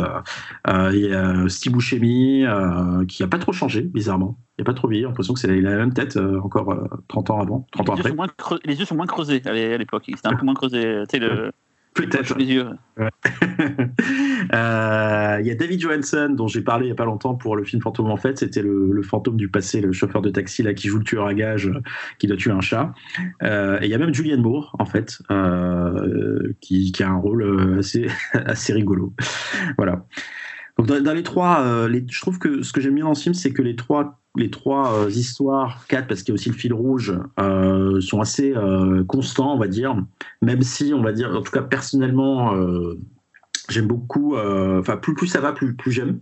En fait, le, 249, c'est une adaptation d'Arthur Conan Doyle et, et c'est un film plutôt cool avec avec cette momie donc, euh, en prosthétique. Euh, le, film est court et efficace. En fait, ça va droit à l'essentiel. Donc, je trouve ça, je trouve ça sympa. Et puis, c'est surtout le plaisir de voir ces comédiens. Mais même à l'époque, avant quand je les connaissais pas, je trouvais, je trouvais le, le, cours plutôt chouette. Après, c'est pas, c'est pas, ça tape pas les fesses par terre. Hein, ça, c'est clair et net. Il y a l'O249, euh, 4 Formel, pardon, qui, est donc une adaptation de d'une nouvelle de King, il me semble, euh, et donc euh, écrit par Romero. Euh, pour moi, c'est un de mes préférés. je le trouve très très fun. J'aime beaucoup la mise en place et en fait, ce film a vraiment met le plus en avant la, qualité qu'ont tous ces sketchs, c'est-à-dire qu'ils sont tous simples, directs et efficaces. Et, je me rappelle, gamin, il y avait cette image qui m'a longtemps traumatisé, cette histoire de cette image de, chat qui sort de, la bouche d'un humain. C'est un truc assez assez fort. Euh, euh c'est plutôt cool. Et, euh, et Lovers donc qui est le, troisième sketch. Donc euh, c'est euh, le pacte entre donc deux amis qui sortent d'un bar. Hein, je, je, je, vous laisse deviner à, quoi ça ressemble. Deux amis qui sortent d'un bar. un des deux amis meurt. Euh, tué par, euh, par une créature. Euh, donc le survivant, qui est un artiste, se retrouve face à la créature. La créature lui propose de survivre en échange du fait qu'elle ne, parle pas de ce qui s'est passé ou ni qu'elle ne révèle pas son existence. Ce que le peintre, ce que l'artiste peintre accepte. Et, donc voilà, donc c'est, exactement, comme le disait Xavier tout à l'heure, le pitch de, de, de, du deuxième sketch de Quaidan, la femme, la femme des neiges. Voilà, je, je l'ignorais complètement. Je sais même pas si c'est quelque chose qui est officiel en fait. Je crois que c'est un truc sorte d'hommage caché. Euh, Xavier, euh, tu peux, tu peux me confirmer ou pas En tout cas, j'ai ri. disons que le truc, c'est que c'est pas mis en avant. Alors après, de là à dire, attention, hein, de là à dire qu'il aurait vu un montage complet et qu'il aurait voulu s'inspirer de ça, j'en ai aucune idée. Après, d'un autre côté, le, recueil, euh, le recueil d'histoire est sorti, euh, est sorti en anglais, hein, donc. Euh, oui, c'est très bien. une histoire qui est connue que. Voilà, il a, il a très bien pu s'inspirer aussi directement du conte. Hein. Ouais, D'autant que frappant- Xavier, corrige- corrige-toi. co- euh, Excuse-moi, euh, Talal. Oui. Xavier, corrige-moi si je ne m'abuse, mais euh, cette adaptation, elle a été adaptée. euh, cette histoire euh, de Lafcadio elle a été adaptée euh, ailleurs. Moi, j'ai vu d'autres adaptations de ce conte, euh, de La Femme des Neiges, euh, dans le cinéma japonais. Euh, mais je ne sais plus. oui, oui, ça c'est un, ça, Je crois un que c'était dans grands un autre film à sketch. euh, Ben oui, sûrement, mais dans un autre film à euh, sketch là, là, japonais. je serais incapable de te dire, mais c'est, c'est, euh, enfin, la, la femme des neiges, c'est euh, le fantôme de la femme des neiges, c'est un truc qui est, qui est super récurrent. hein. Euh, C'est, vraiment un type d'histoire que tu retrouves euh, très très souvent. Après, euh, hors, hors du Japon, euh, de là à te dire quand est-ce que les mecs ils sont inspirés de Kwaidan ou de Darkseid, alors là par contre, euh, En tout cas, celui-là la, la- a la qualité, on va dire, d'utiliser une gargouille, ce qui est plutôt cool, euh, personnellement. Alors, même si on va dire que la gargouille a, vieilli euh, visuellement, euh, c'est plutôt chouette. Et c'est- mon sketch préféré, finalement. Ça a longtemps été euh, 4 femelles. C'est un, film que j'ai beaucoup vu gamin, comme je le disais. Et avec le temps, en fait, je trouve que Lovers Vow a, quelque chose vraiment de, particulier. Je trouve qu'il est, très touchant. J'aime beaucoup la fin, finalement. Donc, globalement, voilà, c'est un film. je ne vais pas m'étendre parce que c'est voilà, c'est pas un film qui a un impact aussi fort que par exemple Kwaidan, euh, mais euh, c'est plutôt un film attachant, très bien shooté, euh, avec une photo plutôt belle mais très typée années 80 donc forcément ça a pris un coup de vieux. Des effets spéciaux qui ont globalement vieilli hein, donc j'ai parlé de la gargouille. Mais mais il y a quand même quelques trucs quelques instants de grâce comme le chat qui sort de la bouche dont j'ai parlé tout à l'heure aussi euh, voilà, il y a peut-être la part de nostalgie qui, qui parle, euh, qui parle. Vous allez me dire ce que vous en avez pensé. Euh, pour info, il y a eu un Darkseid 2 euh, qui est sorti, mais pas aux US. Euh, c'est pour vous dire, en fait, c'est euh, un, un film qui est sorti en Europe, en tout cas en France, c'est sûr, euh, qui est un montage, on va dire, de, de la série. Ils ont, ils ont compilé quatre meilleurs épisodes de la série, ou en tout cas quatre épisodes de la série, je sais pas si c'était les meilleurs. J'ai de souvenir parce que je l'ai vu aussi dans les mêmes conditions à l'époque, euh, VHS, piraté, tout ça. C'était inégal, pas mal. Je me rappelle par contre d'un sketch qui m'avait marqué, c'est une sorte de remake de l'Exorciste avec, c'est là où vous avez marqué Aisha Kandisha, qui est, qui est une sorte de, de créature légendaire marocaine qui possède une petite fille américaine. Je trouvais ça plutôt cool euh, de voir une créature marocaine dans, dans un film américain. Voilà, euh, c'est tout pour moi. Je sais pas ce que vous en avez pensé, mais voilà, c'est un, un chouette film. Ah bah, moi, je vais être rapide. C'était une, petite Madeleine de Proust parce que je l'ai vu en salle quand il est sorti en France en 91. Euh, donc, et j'avais beaucoup aimé à l'époque et et, et je continue à trouver que c'est vraiment un, un solide représentant euh, de la, de la série B euh, américaine de l'époque, euh, faite avec amour. Euh, je trouve que et à, à le revoir même, je trouve qu'il y a vraiment vraiment des trucs très chouettes, notamment en réel dans le dans le sketch de- du chat noir. Euh, Il y a vraiment des, des transitions euh, entre passé et présent euh, à l'image, euh, un peu comme Keoma. Euh, Enfin, vous allez, si vous avez vu Keoma, vous voyez ce que je veux dire, mais voilà, oui, il suffit juste un, Ouais. Il suffit juste d'un changement d'axe de caméra, de lumière pour passer d'une époque à une autre. Et a- franchement, je trouve que ce sketch-là en réel est vraiment super. Et en émotion, euh, je trouve que le troisième fonctionne toujours aussi bien. euh, aussi peut-être parce que Rai Don Chong et que, et que je trouve que ça criminel que tu parles de ce film sans mentionner Rai Don Chong qui était quand même une icône du cinéma de genre des années euh, fin des années 80, les début des années 90, puis qui, qui a, qui a disparu. euh, Qui, a- qui a joué dans des Freeman aussi d'ailleurs. Exactement, euh, dans The Borrower, dans, dans plein, plein de trucs qui nous, qui nous tiennent à cœur, euh, nous qui avons erré dans les vidéoclubs euh, euh, au début, à la fin des années 90, euh, des années 80. Euh, voilà, non, non, franchement, c'est un, film que je continue à beaucoup aimer, même si euh, il a pris un tout petit coup de vieux, mais pas si méchant que ça, je trouve. Euh, et c'est vrai que le premier sketch est un peu chiant. Voilà.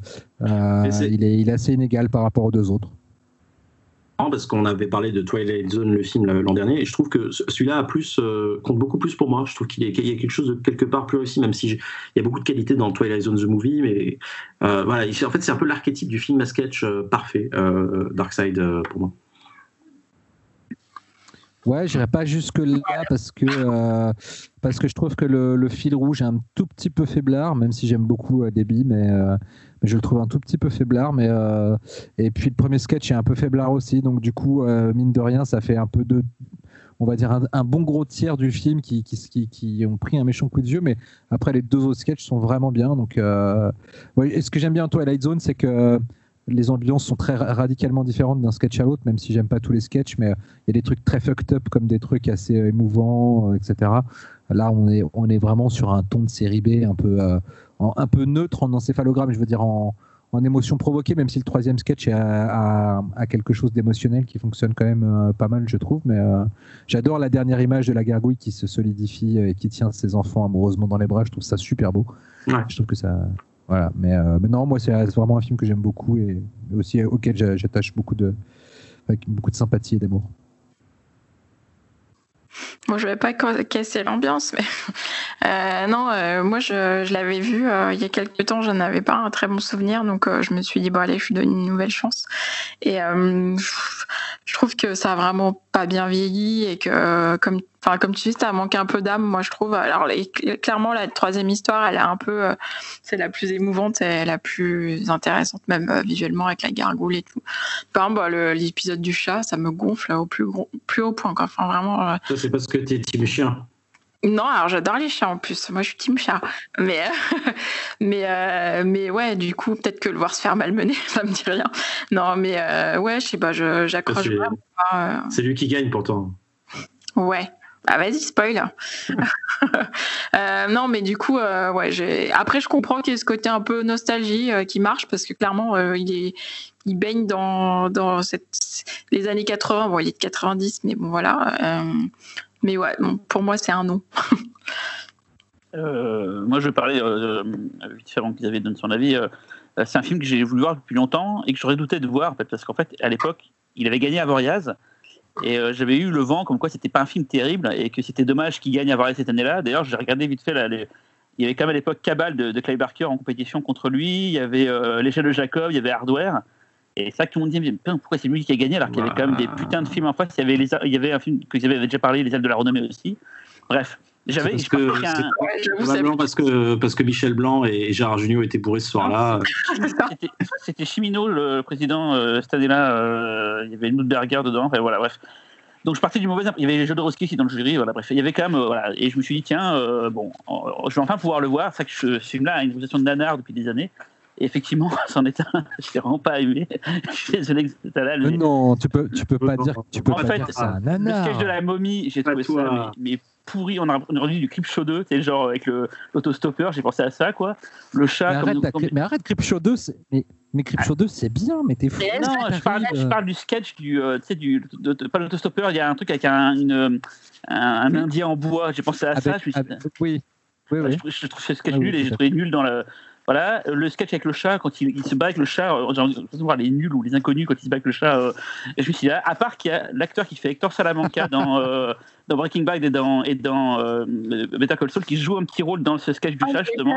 pas reconnu, il, il, est super jeune, et j'ai putain, merde, c'est Hector Salamanca, bordel, quoi. Voilà, et effectivement, le sketch de la gargouille est vraiment cool. Enfin, moi, alors pour le coup, si je dois un truc, c'est le sketch de la gargouille parce qu'il y a des beaux effets, qu'il est un peu bourrin et qu'il est émouvant. Mais il y a un truc que je comprends pas, c'est pourquoi ils ont foutu une sorte de gueule humoristique à la gargouille. On dirait un cartoon, on dirait du Tex Avery, quoi. Euh, je sais pas, un côté euh, vachement cartoonesque qui, je trouve, annihile l'émotion qu'on devrait avoir. Euh, c'est dommage parce qu'elle est, elle est vraiment bien foutue. Il y a, il y a vraiment un truc bien pensé dans ce truc-là. Voilà. Et par contre, finalement, vous n'avez pas trop parlé du sketch qui, qui, tout ça, avec le gamin là qui. Central.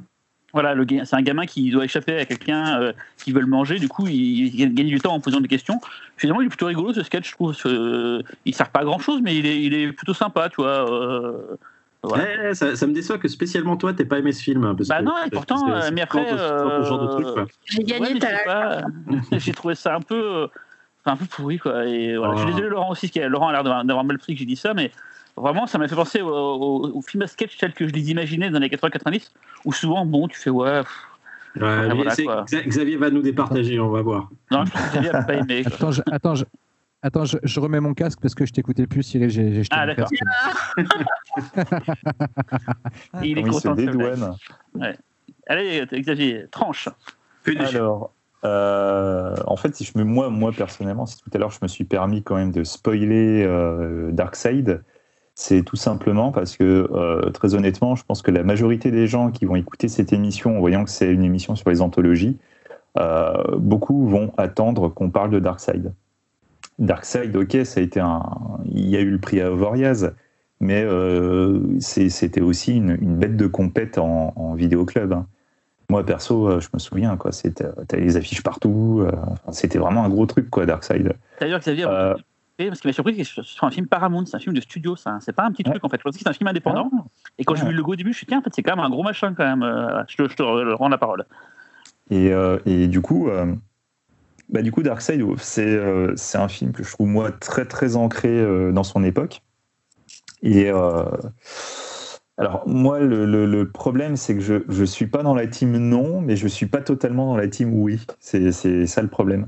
C'est qu'en fait, euh, même si bon bah Debbie Harris et puis Debbie Harris Forever, le fil rouge en mode mille et une nuits.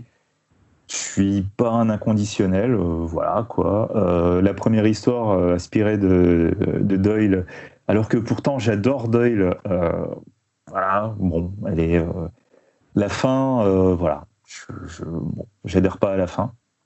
Euh, du coup, le, deuxième sketch est déjà plus intéressant, mais c'est vrai que pour moi, le deuxième sketch, si, euh, si je l'aime, euh, j'aime beaucoup le deuxième sketch, c'est vraiment pour la, performance de- d'effets spéciaux. Parce que déjà à l'époque, parce que moi je l'ai vu, euh, je l'ai vu en VHS justement. Et, euh, et à l'époque, je me disais, mais putain, mais comment ils ont fait les effets quoi C'est euh, la scène de fin, c'est un truc de malade quoi. À l'époque, ça m'avait mais, mais laissé sur le carreau quoi. Vraiment. même aujourd'hui, même aujourd'hui, je crois que c'est c'est pas un effet super facile à faire. hein. C'est euh, putain, c'est dingue quoi ce qu'ils ont réussi à faire. Et, et pour la petite anecdote, du coup, je, le, le- ce sketch-là en fait aurait dû faire partie de Creepshow 2. Pour revenir sur ce que tu disais. Et, euh, et en fait, ça n'a pas été fait, je crois, pour des, des raisons budgétaires. Tout à du fait. c'est assez rigolo. Et, euh, et du coup, bah, le troisième, alors qu'il soit adapté de Quaidan ou qu'il soit adapté euh, de- de- de- du recueil, euh, le fait est qu'il y, a- il y a suffisamment de différences pour que le, le sketch soit intéressant. Du coup, tu as vraiment le point de vue américain et je trouve ça vraiment super intéressant de voir ce que ça donne. Quand, dès que tu prends la même histoire et que ça change de pays, c'est- très intéressant de voir les différences. Euh, par exemple, juste de, voir la différence sur ce qui va, faire bouger le personnage principal. Et, euh, par contre, euh, la fin est plus, la fin est plus touchante, je trouve, dans Darkseid. Alors pourtant, je précise, hein, j'adore Quaidan, hein, mais c'est vrai que je, je sais pas, la, fin, en fait, j'aime beaucoup la fin. Et c'est pour ça, en fait, que moi, pour moi, Darkseid, c'est vraiment le troisième sketch. Le troisième sketch, c'est, c'est vraiment celui qui me reste en tête à chaque fois. C'est parce que l'émotion, euh, enfin c'est vraiment culturel. hein. L'émotion au Japon ne se joue pas au même niveau. En fait, la lecture de l'émotion aux États-Unis est beaucoup Mais plus euh, fait, proche de la ouais. nôtre. Et c'est pour ça qu'elle nous touche plus quelque part. L'autre, c'est plus, euh, plus sensoriel, j'ai envie de dire, pour prendre des raccourcis. C'est ça. Il Et... n'y a pas de tongue en même temps là. Comment? Il n'y a pas de tongue dans celui-là. Non, c'est Non. vrai, il n'y a pas de tong, non. c'est un autre tour de force, c'est ça. Mais voilà, du coup, Darkseid, c'est euh, pour moi, tu sais, c'est un peu un film. euh, c'est un film que moi je trouve assez imparfait parce que euh, il y a plein de trucs qui a la revoyure. Je suis devant, je me dis ouais, ça fonctionne pas trop. Mais il a un côté Madeleine de Proust, donc je pourrais jamais détester Darkseid, quoi. C'est vraiment une époque où j'étais vraiment boulimique de films, où je manquais, euh, je manquais de la VHS comme c'était pas permis. tu vois, moi je jouais. Je venais un jour, je louais euh, mon maximum de cassettes possible parce qu'à l'époque, tu avais, euh, tu pouvais louer qu'un certain nombre de cassettes maximum. Je rentrais chez moi, je me tapais tout. Le lendemain, je revenais, allez hop, je refaisais la même. euh, et voilà quoi. Et du coup, Darkseid, euh, c'était voilà, je me souviens encore du moment où je l'ai vu. C'était, euh, c'était très cool. Mais voilà, pour moi, ça va pas au-delà de cool. Mais le truc qu'on peut pas enlever, c'est qu'il a une aura un petit peu mythique, un peu culte maintenant, qui fait que ben voilà quoi, je, je pense que beaucoup de personnes qui écoutent cette émission se disent ah ben putain j'attendais qu'il parle de Darkseid. Bien, bien. Ouais, j'aurais plus dit va- Body Bag ou tu sais, Two Evil Eyes dans le genre Non. film à sketch des années 90. Non mais non, euh, Body. Visual- ouais, ils sont attendus mais ça c'est pour moi c'est vraiment du pur produit. euh, bah, voilà quoi, c'est t'as un côté VHS mais Darkseid il y a un côté un petit peu plus prestigieux quoi. C'est Darkseid c'est un, c'est un cran au-dessus des autres. Pourtant Alors je les aime hein, les autres. Alors que Mais- paradoxalement, la série n'a pas du tout euh, cette aura, en tout cas en France. On ne connaît pas du tout la série, en fait. C'est vraiment un truc très, très spécial, quoi. Non et en plus la série ça s'appelait euh, Histoire d'outre-tombe je crois. Ouais, ça va être un tout, tout Je crois que c'est ça.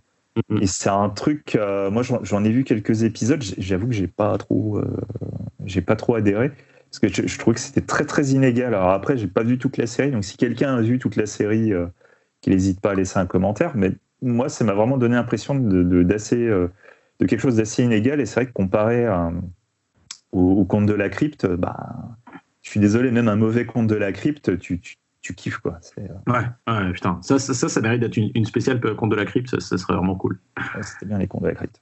Ouais, bah, si les gens disent que ça les intéresse, on le fera. Donc, Il y a- il y a magnifique. sept- il y a cette saison, hein. Bah ça, voilà. ça va prendre du temps. Chacun un épisode, c'est pas grave. Euh, on passe au film de Cyril. Ouais, on va faire un bond de quasiment euh, 13 ans dans le temps. On va se retrouver de plus, plus. plus, Beaucoup bah, c'est plus. quoi C'est 92 euh... Euh, ah oui, 90. Putain, ouais, putain, mais vingt- oh là là, putain, le temps file. 25. ouais, 25, temps oulala. On va arriver à 2015 avec donc Tales of Tale de Matteo Garonne. Euh, ce qui est pas mal avec nos différents choix, c'est qu'on va, euh, Véronique le signalait dans, dans préparation d'avant Effective Cast, on va de pays en pays. Euh, on a fait le Japon, l'Angleterre, les États-Unis. Là, on va aller en Italie. Et surtout, euh, des styles différents. Le style de, de, Greg, de Xavier, c'était vraiment donc des, des sketchs qui se suivaient sans fil conducteur, avec des thématiques quand même assez proches. Véronique avait un vrai fil conducteur, pareil pour Talad. Et moi, il n'y a pas de fil conducteur, mais c'est des histoires qui se passent dans un même, dans un même univers et qui, et c'est la seule chose qui va être différente de tous vous tous, ne sont pas euh, racontées d'un bloc. C'est pas une histoire, puis après une autre histoire, puis après une autre histoire. Il y a un montage euh, qui les font se les alterner, et c'est souvent ce que les gens reprochent au film, mais on va en parler maintenant. Donc Tales of Tales, euh, donc de Matteo Garonne, en italien Il racconto dei racconti, Waouh. qui est donc le nom d'origine en fait du bouquin d'où est tiré euh, ce film. En fait, à la base, c'est euh, en français donc le Conte des contes de Giambattista Basile, qui est un bouquin qui a été écrit euh, entre 1634 et 1636, qui est à l'origine de beaucoup de contes qu'on a pu voir après, les, les frères Grimm par exemple, Charles Perrault, tous en gros se sont inspirés des écrits de Giambattista Basile pour faire leur propre euh, euh, on, dit aussi que des, des grandes œuvres littéraires comme Le Seigneur des Anneaux euh, euh, ont beaucoup pioché là-dedans. Donc c'est vraiment à la base un, bouquin très important qui raconte en fait 50 histoires, 49 plus une histoire qui sert de fil conducteur à toutes ces histoires. Voilà.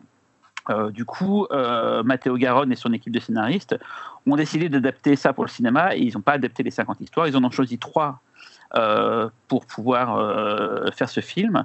Euh, et leur point de départ a été de plutôt prendre des histoires féminines avec des personnages féminins forts et qui était euh, ce point commun entre ces trois histoires. Donc je vais vous décrire les trois histoires et après on, on va un peu parler de la fabrication du film et puis on dira ce qu'on en a pensé chacun. Euh, la première histoire, c'est euh, l'histoire de Salma Hayek, qui est donc une reine euh, qui ne peut pas enfanter, elle est, elle est fertile. euh, Donc, euh, non, elle est euh, pas fertile, elle est. merde, je m'oublie le nom. elle est quoi? Stérile. Stérile, voilà, excuse-moi. L'inverse de fertile, c'est stérile. Elle ne peut pas avoir d'enfant. Un conseiller lui dit que voilà, il est possible que tu aies un enfant. En fait, il faut récupérer le cœur d'une bête légendaire. Et à ce moment-là, si tu le dévores, tu auras dans la nuit un enfant. Donc son mari, le roi, euh, va aller chasser la bête, euh, va en souffrir, enfin va en mourir carrément, va en, souffrir, va en mourir, ramener le cœur. Euh, ce que va, qu'elle va que, que va dévorer, elle aura un enfant, sauf qu'entre-temps, une servante de la ville a aussi eu cet effet-là qui fait qu'elle a eu aussi eu un enfant, et les deux enfants vont naître et en fait vont être comme des jumeaux, mais pas avec la même mère, quoi. Mais ça, euh, Salma Hayek ne le supporte pas et elle fait tout pour que ces deux garçons euh, euh, ne puissent pas, euh, comment dirais-je, se retrouver ensemble. Elle va même carrément bannir un des deux et l'autre va partir à sa recherche et du coup on va suivre cette histoire donc de ces deux enfants liés ensemble et de Salma Hayek qui veut les séparer quoi. Et donc il y a des passages d'ailleurs un peu merveilleux, un peu à la, justement la des Anneaux où l'un des enfants s'en va et va rencontrer une bestiole fantastique dans, dans, dans un de ses périples. Ça, C'est la première histoire. La seconde histoire, euh, c'est celle d'un roi euh, libertin, on va dire. On peut dire partouzeur si on est moins, on est moins poli. Joué donc par euh, merde. euh, Ah putain, Vincent Cassel. Vincent, Vincent Cassel, Étonnamment. Vincent Cassel, Ouais, Vincent Cassel, voilà, étonnamment.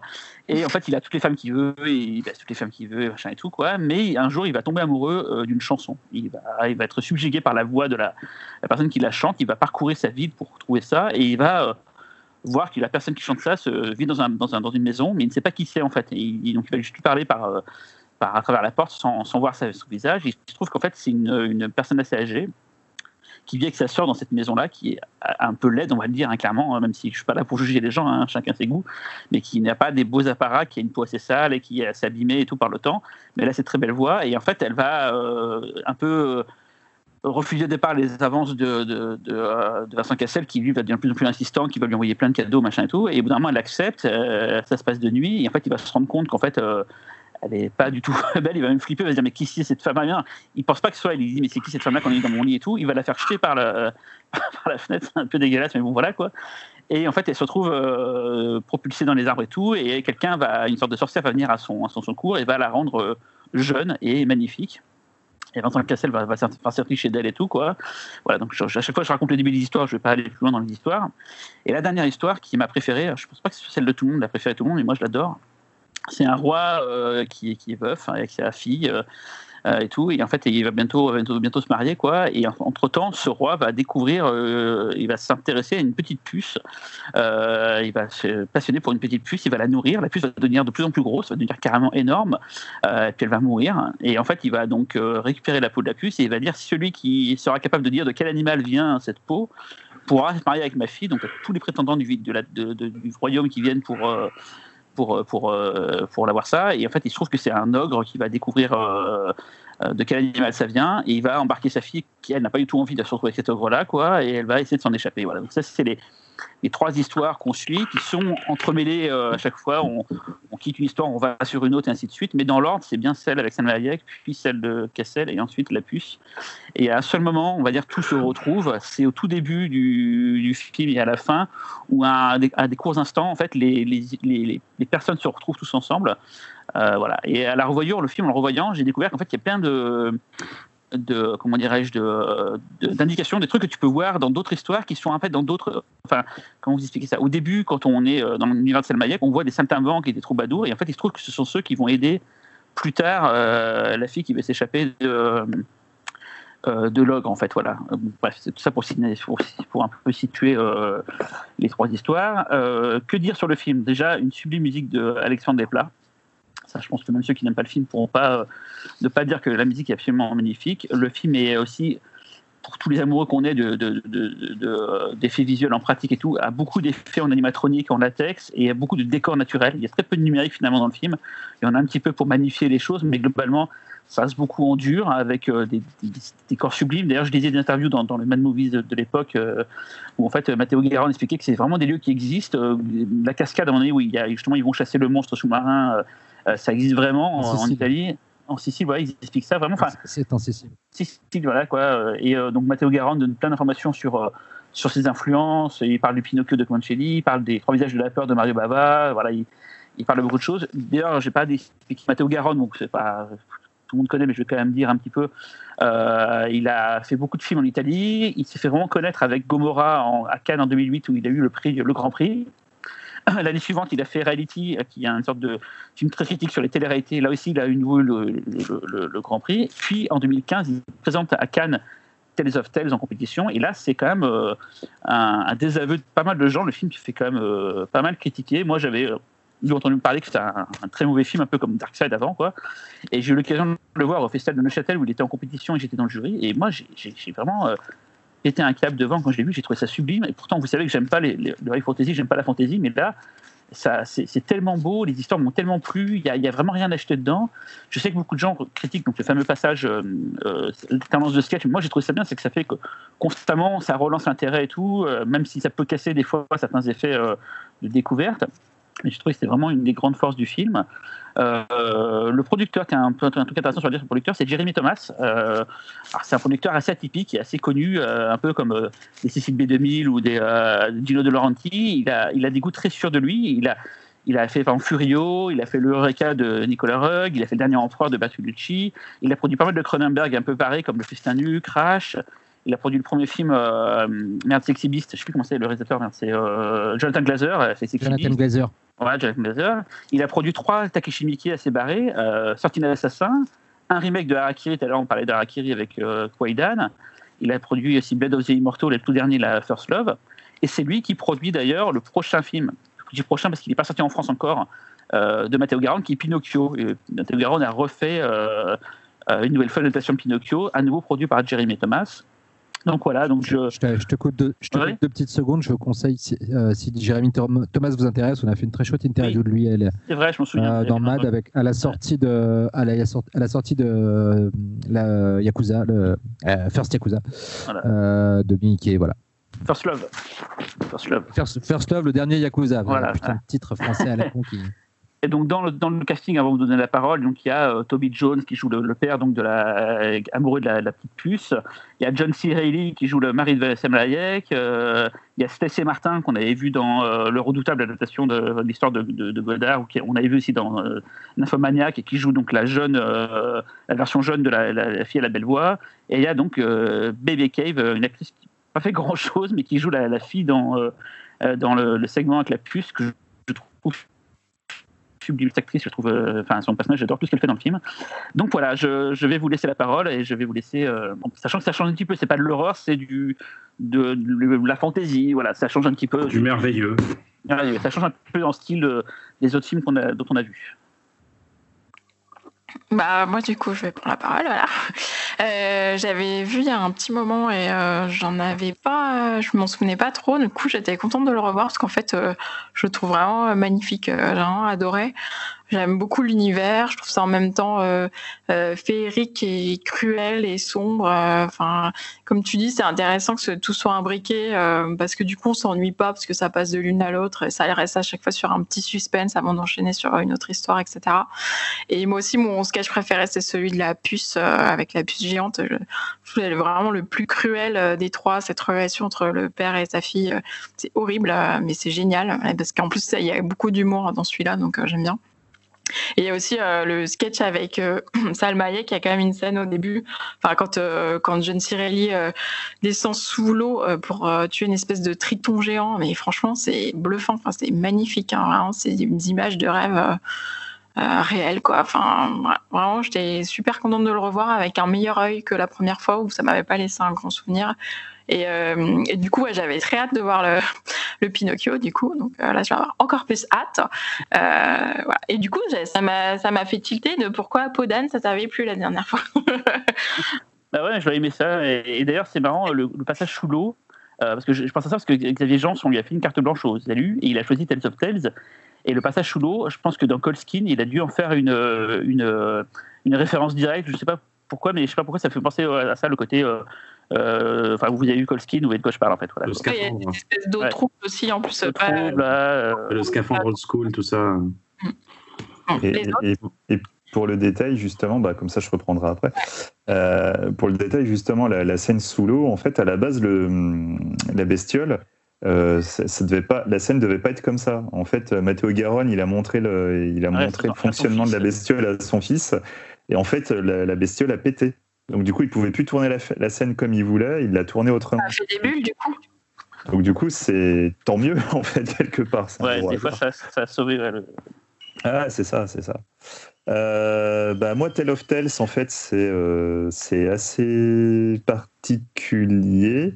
Et je vais pas dire que j'ai adoré. Euh, la première fois, déjà, j'avais pas adoré. Du coup, la deuxième fois, euh, j'ai toujours pas adoré. Pour des raisons maintenant que je comprends. À l'époque, je voyais pas trop pourquoi je j'aimais pas, parce que les histoires et tout, moi, c'est vraiment la première avec Salma Hayek que, j'aimais beaucoup, parce que tu as des. euh, T'as des compositions qui sont absolument magnifiques et tout. Enfin, c'est, euh, il y a un sens du cadrage, euh, c'est un truc de fou. Et, et surtout, mon grand préféré, c'est le sketch de la puce aussi, euh, que je trouve euh, que je trouve dingue. Quoi. Enfin, ce truc-là, tu, tu le commences et tu sais pas où tu vas et tu te laisses emporter. Et puis tu es là, tu fais des oui, d'accord, ok. Puis celui-là, il fait vraiment rêver, je trouve. Celui avec Vincent Cassel. euh, je suis moins fan parce que peut-être moins bien, hein. classique et tu, tu, tu vois un peu où ça va venir, donc forcément voilà. Mais du coup, j'ai compris pourquoi j'a- j'adhère pas totalement au film. C'est que pour moi, malheureusement, le, le fait d'avoir les histoires éclatées pour être plus proche d'un film choral que d'un film à fil rouge ou purement comme Quaiden, avec juste du sketch, euh, du coup, je trouve que ça dilue trop les histoires. Donc autant le sketch de la puce, effectivement, je trouve qu'il fonctionne quand même, parce que comme c'est le plus fort, malgré les coupes, tu arrives à le suivre. Euh, mais tu vois, typiquement, le, la deux version. gamins? euh, bah, les deux gamins, je trouve que ça empathie beaucoup sur la fin. Euh, pendant longtemps, en fait, j'adhère beaucoup au film, puis au bout d'un moment, je m'en fous. Donc du coup, la fin qui se veut quand même émouvante, ben, je trouve qu'elle fonctionne moins que ce qu'elle devrait. Et du coup, par contre, le, le, le, sketch avec Vincent Cassel fonctionne pas du tout. le problème du sketch euh, avec Vincent Cassel, c'est que euh, il n'y a, y a pas de chute déjà, et en plus, euh, il n'y a pas de personnage principal en fait. Ah si, il y a une chute, c'est la fille qui est jetée par la fenêtre, mais, mais c'est pas ce que vous voulez dire, je pense. Hein. Mais effectivement, du coup, bah, autant le, celui avec Salma Hayek, la fin, quand elle arrive, en fait, elle arrive trop tard, elle est trop diluée, donc tu es déjà plus dedans, et du coup, bah, ça amoindrit l'effet. Euh, celui avec Vincent Cassel, effectivement, t'as globalement pas vraiment de fin, c'est ça tombe à plat. Donc malheureusement, qui est plus so what en fait. Voilà, du coup dilué, ça fonctionne pas. Mais celui de la puce, il s'en sort euh, vraiment. Mais après, euh, voilà quoi. Après ça, c'est juste un truc. voilà, c'est mes goûts personnels. Hein, je vais pas non plus taper sur le film qui est visuellement une putain de tuerie.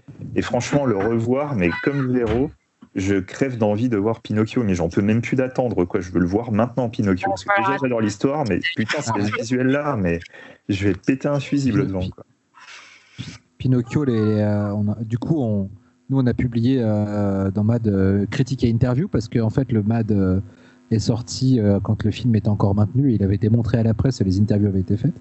Moi, je l'ai pas vu, hein, le Pinocchio, mais je n'ai entendu que du bien. Et euh, les, les, photos qu'on a publiées dans MAD, elles sont juste à tomber par terre. Ça a l'air, mais sublime. Vraiment euh, d'une beauté euh, moi, déjà, dans la lignée. Hein. Pour moi, la, base, c'est le, le Comencini. Tu vois, c'est, pour moi, c'est la version number one. Et je me dis que Matteo Garonne, déjà un auteur que j'adore, je pense que voilà, il est, lui, il est capable de, de, mettre une tape à Comencini. Et franchement, voilà, ça, je, voilà, je pense qu'il y a du level. Laurent, toi? Alors moi c'est marrant parce que bah, du coup je vais, je vais rebondir. Je, suis d'accord avec toi Xavier sur le défaut que je trouve au film. Pareil, je l'avais déjà vu avant. Pareil, j'en retenais plein de choses positives, mais j'étais pas complètement emballé.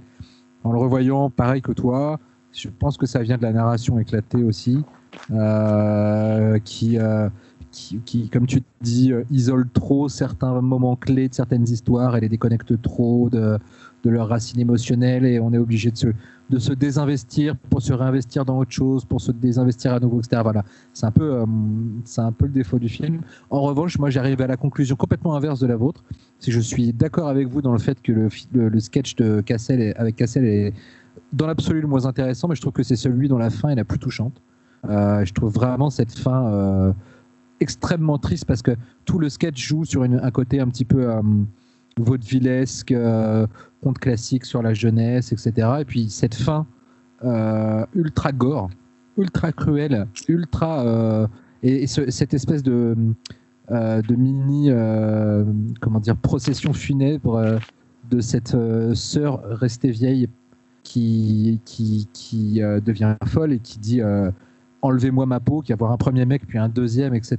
Et, ce plan final d'elle qui avance et tout, j'ai trouvé ça mais euh, vraiment ultra touchant. Alors que le sketch est parti pour être à la base le plus anecdotique. Je trouve que c'est celui qui a la fin la plus forte. Euh, voilà. Après, euh, le film est visuellement sublime. Le sketch de la puce me fait beaucoup rire. aussi.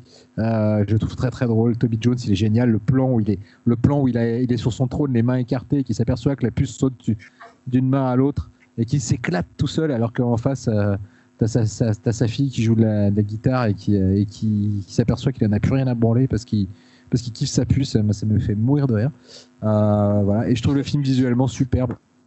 le film est visuellement sublime. On dirait du, parfois on dirait du Clean, parfois on dirait du Max Ernst. Euh, c'est, euh, c'est vraiment superbe. Et, en effet, j'ai hâte de voir, j'ai hâte de voir Pinocchio aussi. Hein. Voilà. Euh, moi, j'avais vu le film la première fois il y a trois ans. Je devais bosser avec le studio euh, d'effets spéciaux italien qui s'appelait Machinarium, qui est un studio assez ouf, qui, mêle. Euh, en fait, ils ont deux, un peu comme Weta Digital et Workshop, ils ont, ils ont une partie donc prosthétique qui est très présente dans le film et la partie digitale qui est qui est, aussi bah, qui, est, autant présente, je pense. Et c'est cette partie-là que j'aime beaucoup dans le film, c'est ce côté un peu artisanal tout en même temps euh, conservant des proportions un peu dantesques de superproduction européenne, parce que c'est pas tous les jours qu'on voit ce genre de un film à cette échelle euh, en Europe, faut le signaler. Hein. Et euh, après sur l'histoire en elle-même, je suis plus partagé. Je, euh, en fait, ces, personnages m'intéressent pas beaucoup. En fait, il y a des moments où, où je souris, euh, notamment l'histoire de la puce. Il y a des moments où, où je suis touché, euh, l'histoire des, des, vieilles dames là pour pour, pour le sketch de Cassel. Le truc de Hayek, au début, je trouve ça génial, et puis à la fin, ça retombe. En fait, comme comme disait Xavier, je trouve que la fin est, est totalement dénuée d'émotion. Et puis après, il y a un autre truc qui m'agace, c'est cette alors ça va peut-être être un peu provoque, euh, je vais peut-être me faire taper dessus, mais c'est cette génération, il y a fait cette nouvelle vague du cinéma italien où tu as, as, donc as Garonne, tu as Guadagnino, où, euh, où c'est des cinéastes euh, rapidement portés à nu. Alors je dis pas qu'ils n'ont pas du tout de talent, au contraire, hein, c'est des gens qui ont beaucoup de talent, mais il y a, y a, un truc un, un peu surfait qui m'agace un peu dans cette, dans cette vague. Il y en a d'autres, hein, d'autres cinéastes hein, que j'ai pas cités. mais voilà, je sais pas, j'ai vu Dogman, que le, le précédent Garonne, que j'ai trouvé vraiment insupportable à beaucoup d'égards. Ah bon? Le, film, est réussi. Le film est réussi dans, ce qu'il raconte. Mais... Hein. Oui, mais moi ça m'a ça m'a agacé en fait. Il y a une sorte de pathos, une forme de pathos constant en fait qui m'a agacé et j'ai je sais pas comment dire. Il y a un truc dans le traitement euh, de l'émotion et de la subtilité en fait qui est euh, qui est peut-être très propre à, à, à Garonne. Et j'ai pas fini, euh, j'ai jamais fini Gomorrah. Il faudrait que je le refinisse. Ça, ça je m'en veux. Je, il, a fait un paquet de films en Italie avant, hein, quand même. Il a fait un paquet. Voilà. Oui, oui.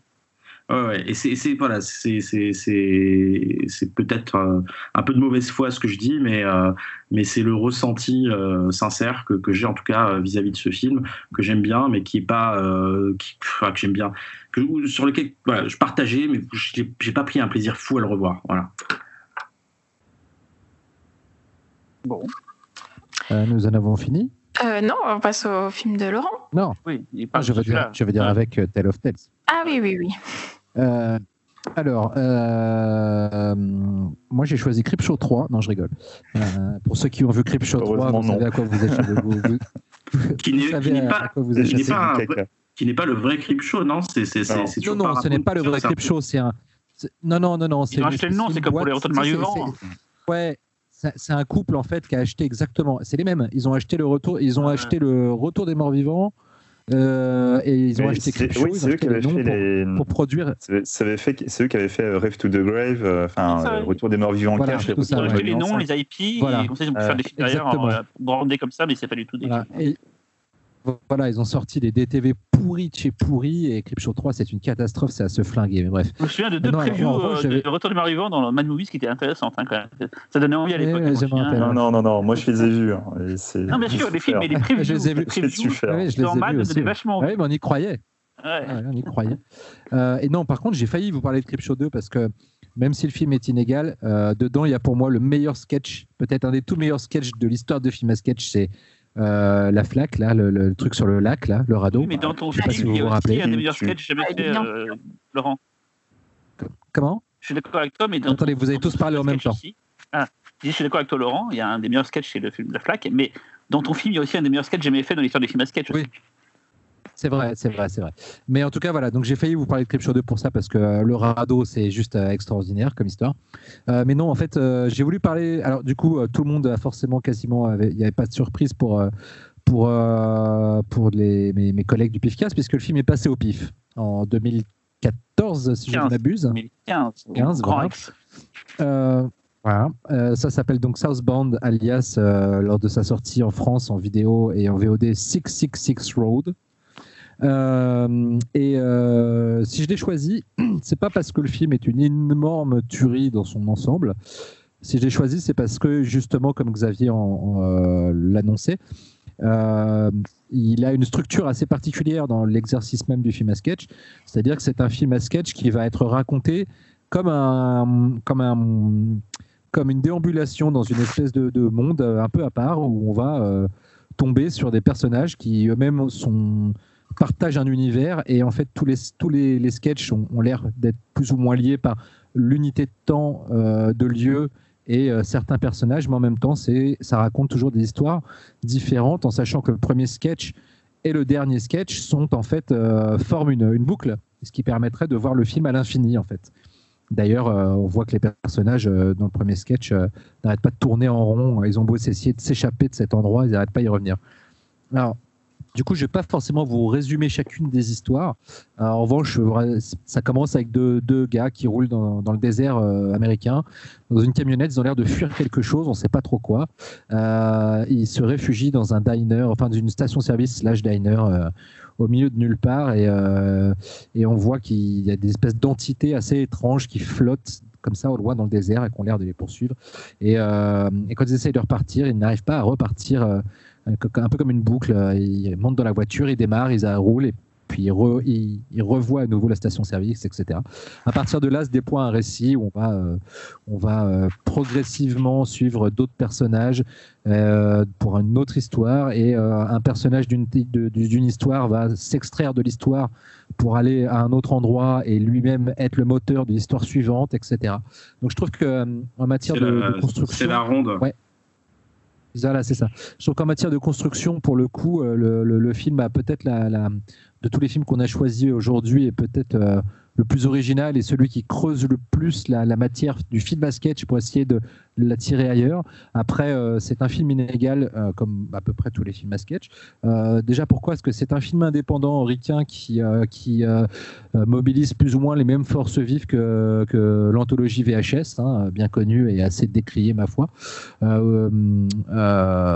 ça reste... c'est la scène indé américaine moderne avec tout ce qu'elle peut avoir de d'intéressant parfois et de crispant parfois aussi. Euh, et du coup, je trouve que dans, dans 666 Road, alias Southbound, on a un petit peu des deux. C'est-à-dire qu'on on va avoir du sketch très très facile, comme le sketch qui s'appelle Jailbreak, euh, qui est réalisé par euh, un garçon dont je n'ai pas retenu le nom et, dont je n'ai pas envie de retenir le nom parce que son sketch n'est pas très bien, qui s'appelle Patrick Horvath, je crois, qui avait réalisé un film qui s'appelle The Divorce Pact, dont je n'ai aucun souvenir. voilà, qui a typiquement été une espèce de ah, ça, essaye d'être, euh, ça essaye d'être à la hauteur de l'antre de la folie parce qu'il y a clairement, euh, le sketch se termine clairement sur une référence à l'antre de la folie euh, et en même temps, ça n'a vraiment pas les épaules. C'est du, c'est, très, extrêmement basique. et en même temps, en revanche, ce que raconte le, ce sketch donne une clé sur l'univers global dans lequel se déroule tout le film. Donc, même si on peut trouver le sketch vraiment vraiment très faiblard par rapport au reste, il a, euh, il a quand même son importance dans, dans, dans l'univers global. Euh, on trouve aussi à la Real euh, un, petit, un petit collectif qui s'appelle Radio Silence, dont, dont j'aime plutôt bien le boulot. ils avaient fait un très chouette sketch dans le premier VHS, celui de, celui de la, jeune fille qui était visiblement enlevée par un culte et qui allait être sacrifiée et que des, et que des mecs essayent de sauver en s'apercevant en fait qu'ils ont sauvé une espèce d'antéchrist. Euh, et, là, ils font le sketch d'ouverture et de fermeture et que je trouve vraiment pas mal. Surtout le début. Je trouve que le début de, le début de Six Six Road, le, premier sketch d'intro, est vraiment impressionnant par, euh, par euh, son côté très étrange, atmosphérique, avec des images, ces, espèces d'entités flottantes qui sont presque à la fois Lovecraftiennes et en même temps qui ont un côté euh, gothique americana assez, euh, assez étonnant. Euh, puis ce tremblement de terre. Enfin, voilà, c'est très. Je trouve que c'est vraiment une intro géniale où on ne sait pas où on va. Et, mais on a envie d'y aller. Laurent et c'est eux qui ont fait Ready or Not aussi, tout à fait, j'allais y venir, que je trouve qu'il est un film vraiment sympathique à défaut d'être une tuerie, mais après le film aussi très sympathique grâce à, sa comédienne principale qui est vraiment géniale. voilà, et puis il y a un sketch de euh, Roxane, euh, Benjamin. Euh, voilà, Roxane Benjamin, qui, dont je ne suis toujours pas convaincu de l'importance méritée de cette nana dans le petit milieu du genre américain. C'est la productrice, hein. c'est quand même elle qui a produit les VHS. Oui, oui, je sais, c'est la productrice. Oui, tout à fait. Et elle, a réalisé un film récemment dont j'ai, qui, m'a fait le game et dont j'ai pas entendu beaucoup de bien, qui, qui s'appelle Body, Body at Brighton Rock. Ouais, c'est pas terrible. Ouais, voilà. Euh, et je trouve que son sketch euh, sur une groupe de, un groupe de jeunes chanteuses de rock qui sont, euh, qui sont on va dire, recueillies après une panne par une famille étrange et assez balisé, même s'il y a deux, trois trucs intéressants dans les rapports entre les personnages, mais sa résolution, enfin, sa résolution fantastique n'est pas géniale. et puis, il y a, au milieu de, de, ces sketchs, il y a la gemme, la pépite, le petit chef-d'œuvre. Euh, d'un réalisateur que de toute manière j'aime beaucoup et qui, euh, et qui, je pense, va très bientôt exploser très fort euh, aux yeux de tous. David Bruckner, qui réalise The Accident, je crois que c'est le titre du, le titre du sketch, et qui alors là est une espèce de, pépite quatrième dimensionnesque absolue, avec un, un, un, monsieur qui roule au milieu du désert la nuit, qui va renverser un des personnages du sketch précédent. Alors du coup, la, jonction entre les sketchs est vraiment dingue hein, dans, ce film, et particulièrement entre ces deux-là. Et qui va essayer de faire tout ce qu'il peut pour l'aider, et qui va débarquer dans un hôpital abandonné. D'ailleurs, le film a été, euh, enfin, le segment a été filmé dans l'aile abandonnée d'un vrai hôpital, et, euh, et, qui va devoir essayer euh, du coup de sauver lui-même cette pauvre jeune fille complètement bah, en très très mauvais état. Elle a une jambe qui pendouille, etc. Enfin, elle, est, vraiment dans la merde, la peau. Et, euh, qui va devoir l'aider avec euh, au téléphone des, médecins qui, qui, essayent de lui indiquer les, gestes à faire. Je vous donne pas la, chute. Il y a une ambiance de dingue dans ce sketch, à la fois extrêmement désespéré, de assez touchante au final, et en même temps très sardonique, très cruel. Euh, parfois drôle. Enfin, euh, je trouve qu'en un quart d'heure, il y a vraiment une espèce de petite pépite brute, euh, vraiment, vraiment mortelle. Et voilà. Et David Bruckner, bah, depuis, il a plutôt confirmé. Il a fait l'excellence rituel, le rituel qui, qui, est sur Netflix, qui est vraiment un, pur film de monstre. j'ai vu en salle. Où on retrouve les mêmes. Ah, enfoiré, qui est vraiment super et, qui ça vient d'être annoncé euh, quand j'avais fait une interview de David Goyer, dont je vous avais déjà parlé euh, il y a quelques temps dans, euh, pour Mad, interview qui n'est pas parue du coup, puisqu'on l'a faite à l'occasion d'un film qui s'appelle Affamé et dont la sortie a été repoussée à cause du coronavirus. David Goyer, qui est également le scénariste et le producteur de la nouvelle version de Hellraiser, et qui m'avait dit à l'époque qu'il était tout près d'avoir un qu'il était tout près d'avoir un, un réalisateur pour, euh, pour ce nouveau Hellraiser et ça a été annoncé. Euh, c'est bien lui, c'est euh, David Bruckner qui va donc réaliser normalement ce nouveau Hellraiser et je trouve que c'est une super bonne nouvelle. Et Laurent, voilà, donc, il a fait aussi un film qui s'appelle Silent House qui était à Sundance cette année et qui a apparemment bluffé tout ah, le monde. Mais j'ai trop envie de le voir. Je suis persuadé que c'est une plateforme genre Netflix qui va l'acheter parce qu'apparemment tout le monde ne parlait que de ce film-là. Quoi. Ouais, ouais, non, non, mais ça aussi, je crève d'envie de le voir. Enfin voilà, moi je trouve que c'est, euh, il fait vraiment partie des, des, des, des récentes révélations du cinéma de genre. Euh, un des meilleurs. Vraiment, euh, le, en fait, le mec est à la fois très conscient qu'il est, qui, qui perpétue un héritage d'histoire à raconter, de personnages auxquels s'attacher. En même temps, très moderne dans sa mise en scène. le, le, mec est très complet, très doué. Voilà, Southbound, euh, pas un film à sketch parfait, ultra intéressant dans la manière dont il triture un petit peu le, le, le, film à sketch, euh, sa nature épisodique et dont il essaye d'en faire euh, quelque chose d'assez inédit et une, très chouette expérience. Et du coup, moi j'avais eu, comme vous, la chance de le voir en salle au PIF et j'avais vraiment été ultra enthousiasmé. Et, et, voilà, donc merci le PIF et puis à vous, à vous les studios. Cyril? Moi, je l'avais vu, il était passé à Toronto en séance de minuit, dans les fameux Midnight Madness à Toronto je l'avais vu et tout de suite j'avais pété un câble, putain c'est mortel et tout. Alors j'espère que Fausto aime parce que fallait qu'on soit tous les deux d'accord pour passer le film. Et Fausto fait vas-y c'est bon tu peux y aller et tout quoi. Donc j'étais content de le montrer et, je sais que pas, grand monde en avait parlé après le pif. C'était un film qui était un peu passé inaperçu donc je suis content que maintenant euh, tu en parles Laurent et que les gens en reparlent. Mais c'est un film vraiment qui m'avait vraiment marqué et surtout le côté euh, marabout bout de ficelle, le côté euh, une histoire en ramène une autre. C'était un peu original, j'avais pas vu ça depuis peut-être Trick or Treat dans un film à sketch, le côté où tout est en fait fait un tout. Exactement. Voilà, quoi. Et c'est ça que j'aimais bien. J'ai oublié d'en euh, parler, mais euh, c'est.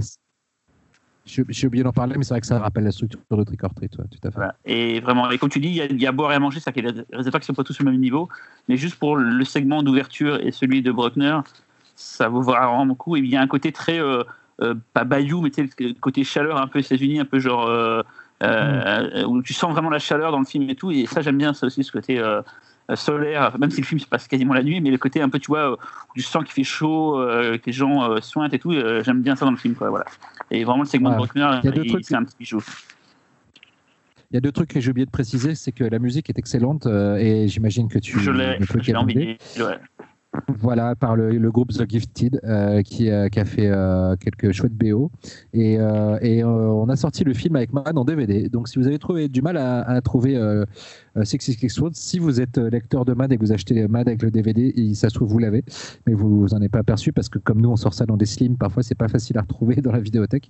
Et, euh, et du coup, euh, voilà, il est dispo. On- nous, si vous avez du mal à le trouver, nous on le vend euh, dans notre boutique. Ouais, je fais de la pub. Ouais. T'as raison.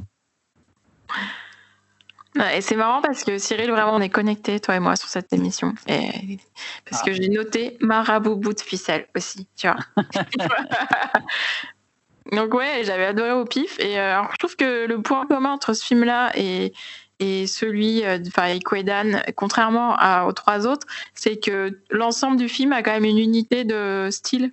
Euh, Enfin, une, couleur, euh, une couleur qui est la même tout du long quand même. Il se tient. euh, après, effectivement, la réelle d'un auteur à l'autre est, plus ou moins bonne, mais mais globalement, il y a une unité de de, couleur, quoi. Il y a une couleur qui est, qui est la même pour tout le film. Enfin, le film en entier, il Contrairement par exemple à Outrain des épouvantes où il y avait euh, cinq ambiances, pourtant c'est le même réalisateur pour le coup. Mais euh, voilà, et, et c'est vrai que le, le segment de Bruckner euh, c'est vraiment le meilleur, mais c'est pas pour ça que je valide un remake de Hellraiser, je suis contre. Euh, je voilà. Non, mais Véronique, parce qu'on en a parlé sur Twitter, quitte à ce qu'il y ait un remake, parce qu'il y en avoir un, forcément on décide pas, c'est autant que ce ce soit quelqu'un qui soit bon, quoi. Ça n'enlèvera pas l'original, mais quitte à ce qu'ils en fassent un, autant qu'il y ait quelqu'un qui est bon, quoi. Et puis la Et bonne puis, au nouvelle, c'est que enfin, plus, euh, euh, Les Weinstein, euh, voilà, Voilà. Mm. voilà, au moins les Weinstein n'ont plus les griffes produit et, euh, on va un peu. Voilà, et on va peut-être enfin avoir euh, au moins quelque chose d'intéressant sur cet univers, même si euh, ça, les, les- les films existeront toujours, les films d'origine, mais au moins euh, réavoir une, euh, une proposition intéressante dans cet Il y a univers. un mec sur Twitter qui a dit un truc intéressant, c'est vous vous plaignez du remake de Hellraiser, mais n'oubliez pas qu'il y a eu plein, plein, plein d'Hellraiser. Et si vous les avez vus comme moi, vous comprendrez que c'est pas plus mal qu'il y ait un bon remake finalement. euh, Xavier Opine du chef. euh, Exactement. Je les ai vus, y compris le dernier. Et putain, c'est dur, quoi. Pourquoi on fait pas une émission spéciale Hellraiser Oh putain, ça va être dur, ça. Crois-moi. Vous voulez, vous me le dites. hein. Vous Parce dites- qu'on est plus... Non, non, c'est pourquoi Non, On est plus que trois. On est plus que trois, donc c'est pas possible. Il y en a forcément qui va prendre les autres. donc voilà. Bah, Euh, moi, je, vous- je vais vous On sait que ça reprendre sera, ça sera moi en plus, donc euh, Comme je disais, le Saucebound, ça a été un vrai plaisir de, de, le, voir au pif. Euh, belle découverte. Ça faisait longtemps que j'avais pas vu un film à sketch qui m'avait autant botté depuis euh, Trick or Treat. Donc autant dire que c'était un peu. euh, ça faisait quand même quelques années, quoi. Et bah, comme tout le monde, hein, le segment The Accident, David Bruckner, c'est vraiment celui-là qui reste en tête. Il est top, quoi. C'est il y a l'ambiance, il y a le visuel, il y a la chute. Enfin, c'est euh, voilà, c'est le segment parfait pour un pour un film anthologie. Quoi. Euh, en plus, Bruckner, euh, moi, c'est un réel que j'aime beaucoup. J'avais déjà parlé du rituel. euh, et, euh, et contrairement à ce que vous pensez, euh, moi, je pense que c'est franchement, c'est peut-être la, la bonne personne pour un remake de Hellraiser. Parce que vu comment il filmait, euh, vu comment il filmait sa bestiole dans le rituel, Ah. s'il commence à filmer les Cenobites comme ça, on va peut-être retrouver ce truc un petit peu, euh, un petit peu euh, sexuel, le mélange de beauté, d'horreur et tout. Tu vois, c'est, la créature de- du rituel. euh, euh, donc je pense qu'il y, a- il y a moyen de Et- retrouver quelque chose de, de- que, que, que tu n'avais que dans les, les deux premiers, en fait, finalement. Mais bon, et bref. comme le dit la cas, neige, euh, laissez tranquille. Et donc du coup, voilà quoi. Fallait- Enfin, fallait le euh, faire. euh, oui, c'est vrai, c'est vrai. Et du coup, voilà quoi. euh, Saucebound, euh, pour moi, c'était une, jolie surprise. Alors effectivement, film imparfait. euh, voilà, c'est vraiment un film très imparfait. C'est vrai que les, différences de niveau sont assez. sont assez énormes. c'est un peu sans pitié, quoi. Quand c'est bien, c'est vraiment très bien, mais quand c'est pas bien, c'est vraiment pas bien, quoi. Donc c'est un peu, faut, faut s'y faire. Mais c'est vrai que du coup, il y a, y a- une sorte d'unité dans l'ambiance, dans l'univers, dans les couleurs, le visuel et tout. Ce côté un petit peu euh, lourd, euh, lourd de, plein de transpiration. euh, voilà, quoi. Ça fait penser à plusieurs films qui se passent dans le bayou. Enfin, c'est ouais, voilà quoi. T'as l'impression d'être dans un marécage en Floride.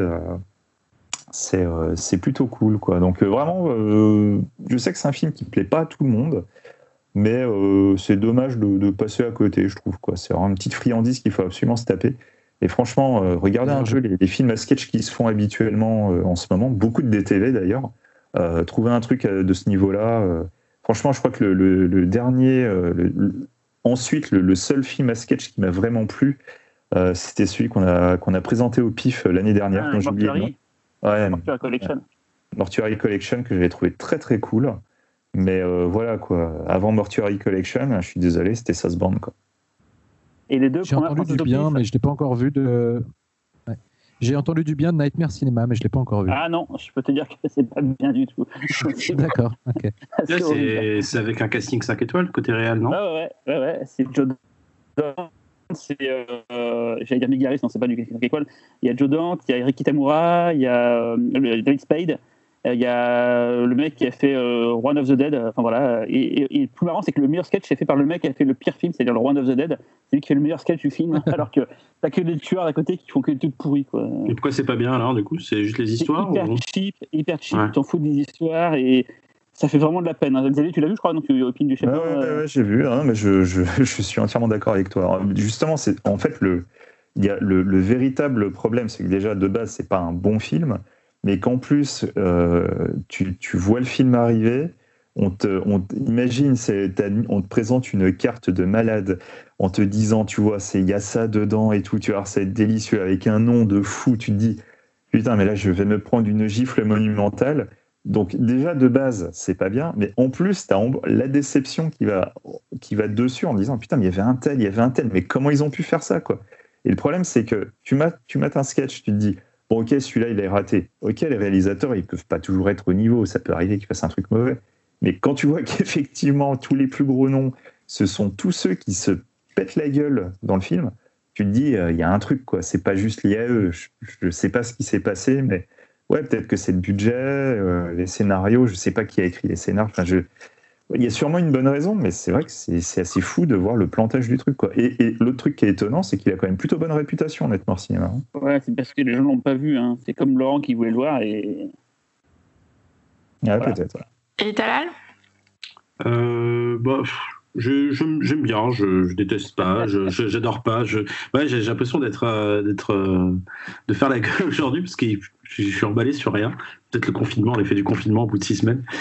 Euh, du coup, non, non, bah c'est, sympa. J'aime bien, j'aime, beaucoup le, le, sketch qui ouvre, qui ouvre et qui ferme le, le film. C'est, mon préféré. Et notamment pour le, le, visuel, on va dire, dont Laurent a parlé, très, très Lovecraftien. Euh,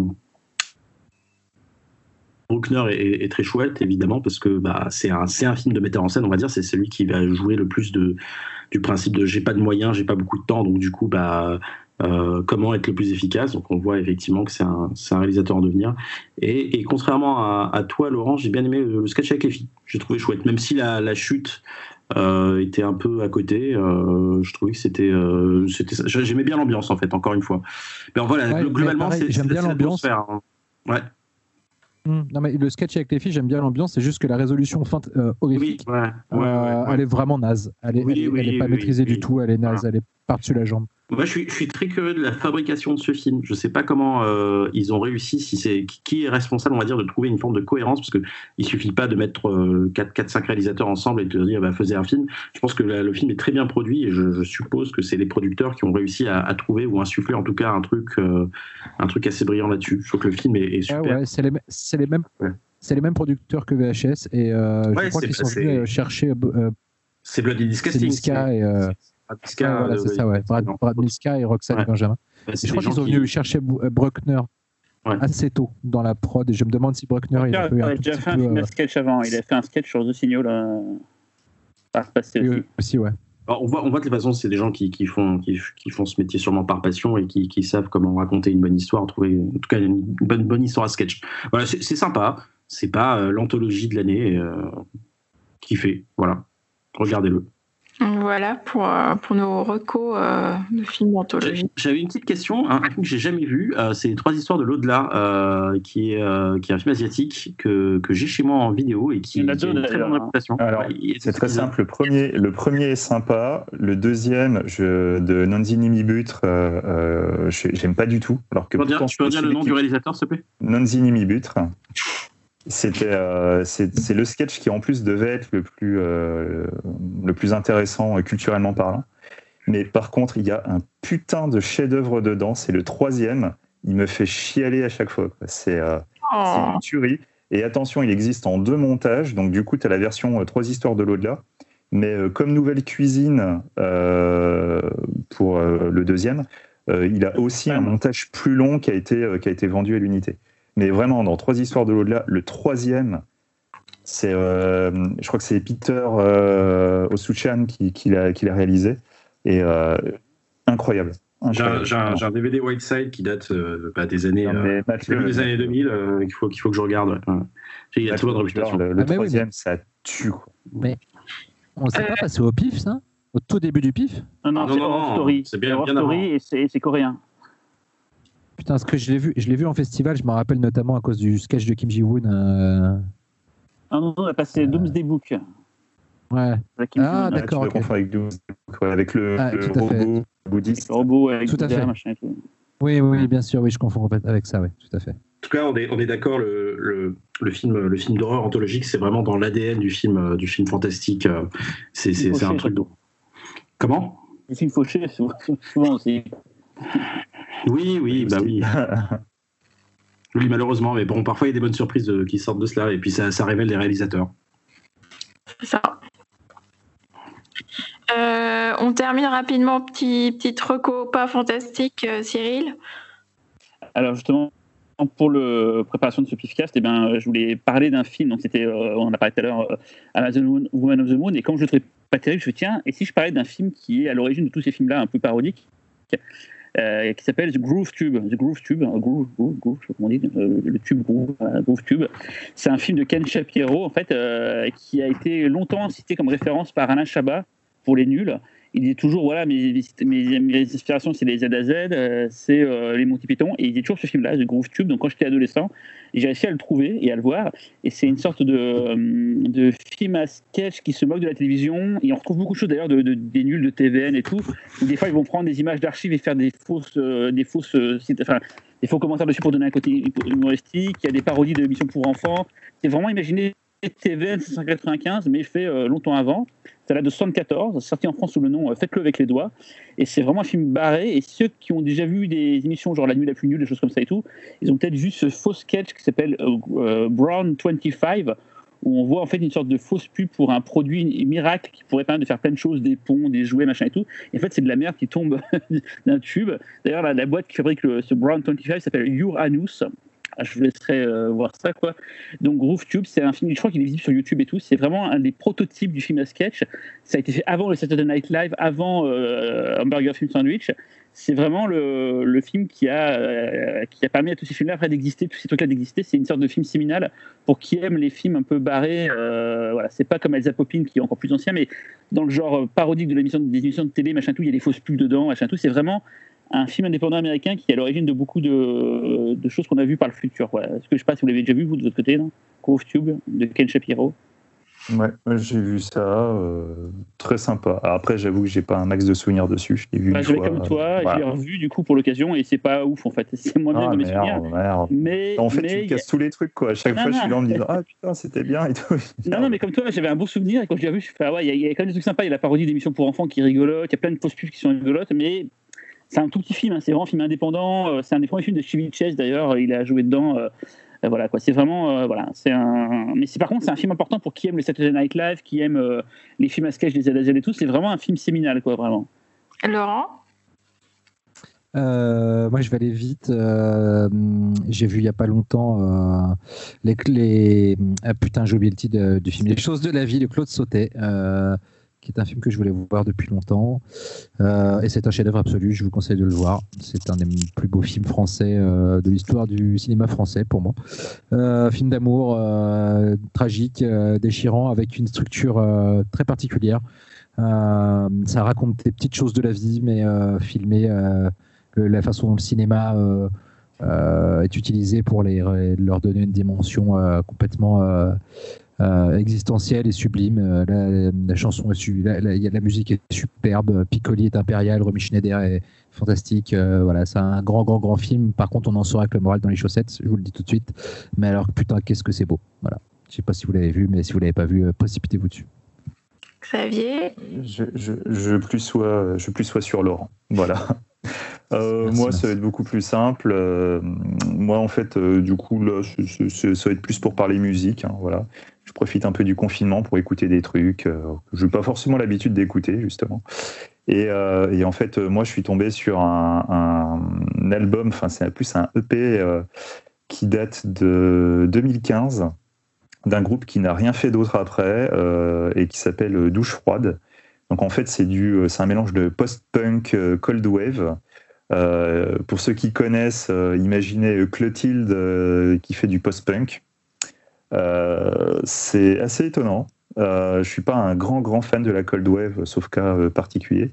Mais là, j'avoue, euh, je me suis un peu fait cueillir. Euh, C'est un EP euh, 7 titres.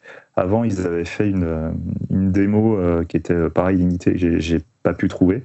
Mais en tout cas, quoi qu'il en soit, euh, cet album euh, Douche froide par euh, Douche froide, euh, c'est un album qu'on peut encore trouver sur euh, Bandcamp. Donc le vinyle est introuvable, donc euh, cherchez pas. Mais euh, par contre, euh, il est téléchargeable sur Bandcamp, donc écoutable, téléchargeable. Si ça vous plaît, bah allez-y, hein, faites-vous plaisir. C'est vraiment dommage que ce, ce groupe n'ait pas continué parce que euh, je pense qu'il y avait moyen de faire quelque chose de vraiment intéressant. Voilà, en tout cas, ça vous prendra euh, 25 minutes d'écoute. Vous êtes en confinement, vous avez rien d'autre à faire. Bon, bah voilà quoi. Essayez, testez des trucs, écoutez, voilà. Talal? Euh, moi, je vais vous parler d'une série télé que j'ai dévorée en moins d'une semaine. Ça s'appelle euh, Euphoria. Ça déboîte sa maman. C'est une série HBO euh, qui est diffusée euh, chez nous en France sur, sur OCS. Et donc, raconte l'histoire de la jeunesse, de l'adolesc- des adolescents aux États-Unis. Alors, je suspecte que c'est la Californie, en tout cas dans cette région-là. Et, euh, donc, bah, c'est prime abord un sujet qui me, me passionnerait pas, et pourtant, euh, ça commence pas euh, forcément de façon attachante, et très vite on s'attache au personnage. Euh, en tête, bah, Zendaya, la comédienne principale, donc on a pu voir entre autres dans Spider-Man et bientôt dans, Dune. Et, surtout, alors vraiment, la série est à voir pour sa qualité d'écriture, ses personnages, mais sa mise en scène, sa mise en scène qui est à décroche, se décrocher la mâchoire. Quoi. J'ai, j'ai rarement vu un truc aussi beau cette année, euh, cinéma, télé confondu. Foncez, c'est de la bombe atomique. Huit épisodes, ça se dévore très vite. Euh, Euphoria, c'est, ça tue. Ouais, je confirme, j'ai tout vu et c'est magnifique. Ah, Et bah, c'est- J'ai très très envie de le voir aussi.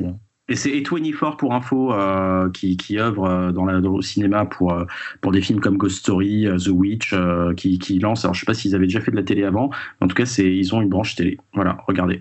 C'est, euh, je crois que ça fait partie de ces, ces séries qui sont adaptées de, des séries israéliennes, je crois. C'est- Exactement. Sauf que la Ah. série israélienne est beaucoup plus cheap. D'accord. Il n'y a pas de, il y avait pas de réal comme ça. C'est. Euh, et moi, sinon, je pourrais juste euh, vous recommander une chaîne YouTube c'est, qui s'appelle euh, Toei Tokusatsu World Official. Ah, Toei a mis en, a créé une chaîne YouTube avec plein de tokusatsu. Donc, si vous aviez écouté l'émission il y a deux ans sur le tokusatsu, voilà, vous savez de quoi on parle. Donc, c'est donc les, les séries, les séries japonaises des années 80 avec des super héros euh, pour enfants ou pas d'ailleurs. Et c'est d'une kitscherie absolue. Allez voir, il y a plein de trucs. Et en plus, c'est sous-titré en anglais. Euh, Il y a les premiers, deuxième et parfois troisième épisodes de plein, plein, plein de séries. Il y a énormément de vidéos et c'est vraiment un délice euh, euh, de fouiller là-dedans. Donc voilà, je vous mettrai le lien. voilà.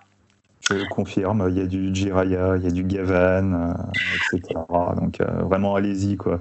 Franchement, j'ai vu des trucs, mais voilà, j'en ai- il y en a certains, j'en avais entendu parler, j'en avais jamais vu, et il y a des trucs que je ne connaissais pas, mais je mais j'en peux même plus. quoi. faut vraiment que je me les dévore. Bon, bah, écoutez, merci à tous les quatre. Euh, J'en profite juste, j'avais une toute petite, euh, un tout petit message à faire passer. Je fais des gros bisous à Théa qui nous écoute. euh, Ouais. qui nous écoute. Euh, et ben merci à vous quatre. Euh, vous êtes encore là Je vous entends plus. Ouais, là. Voilà. vous êtes endormis. euh, ben, on se dit euh, à dans deux semaines, toujours confiné, hein, et, mais, mais toujours là.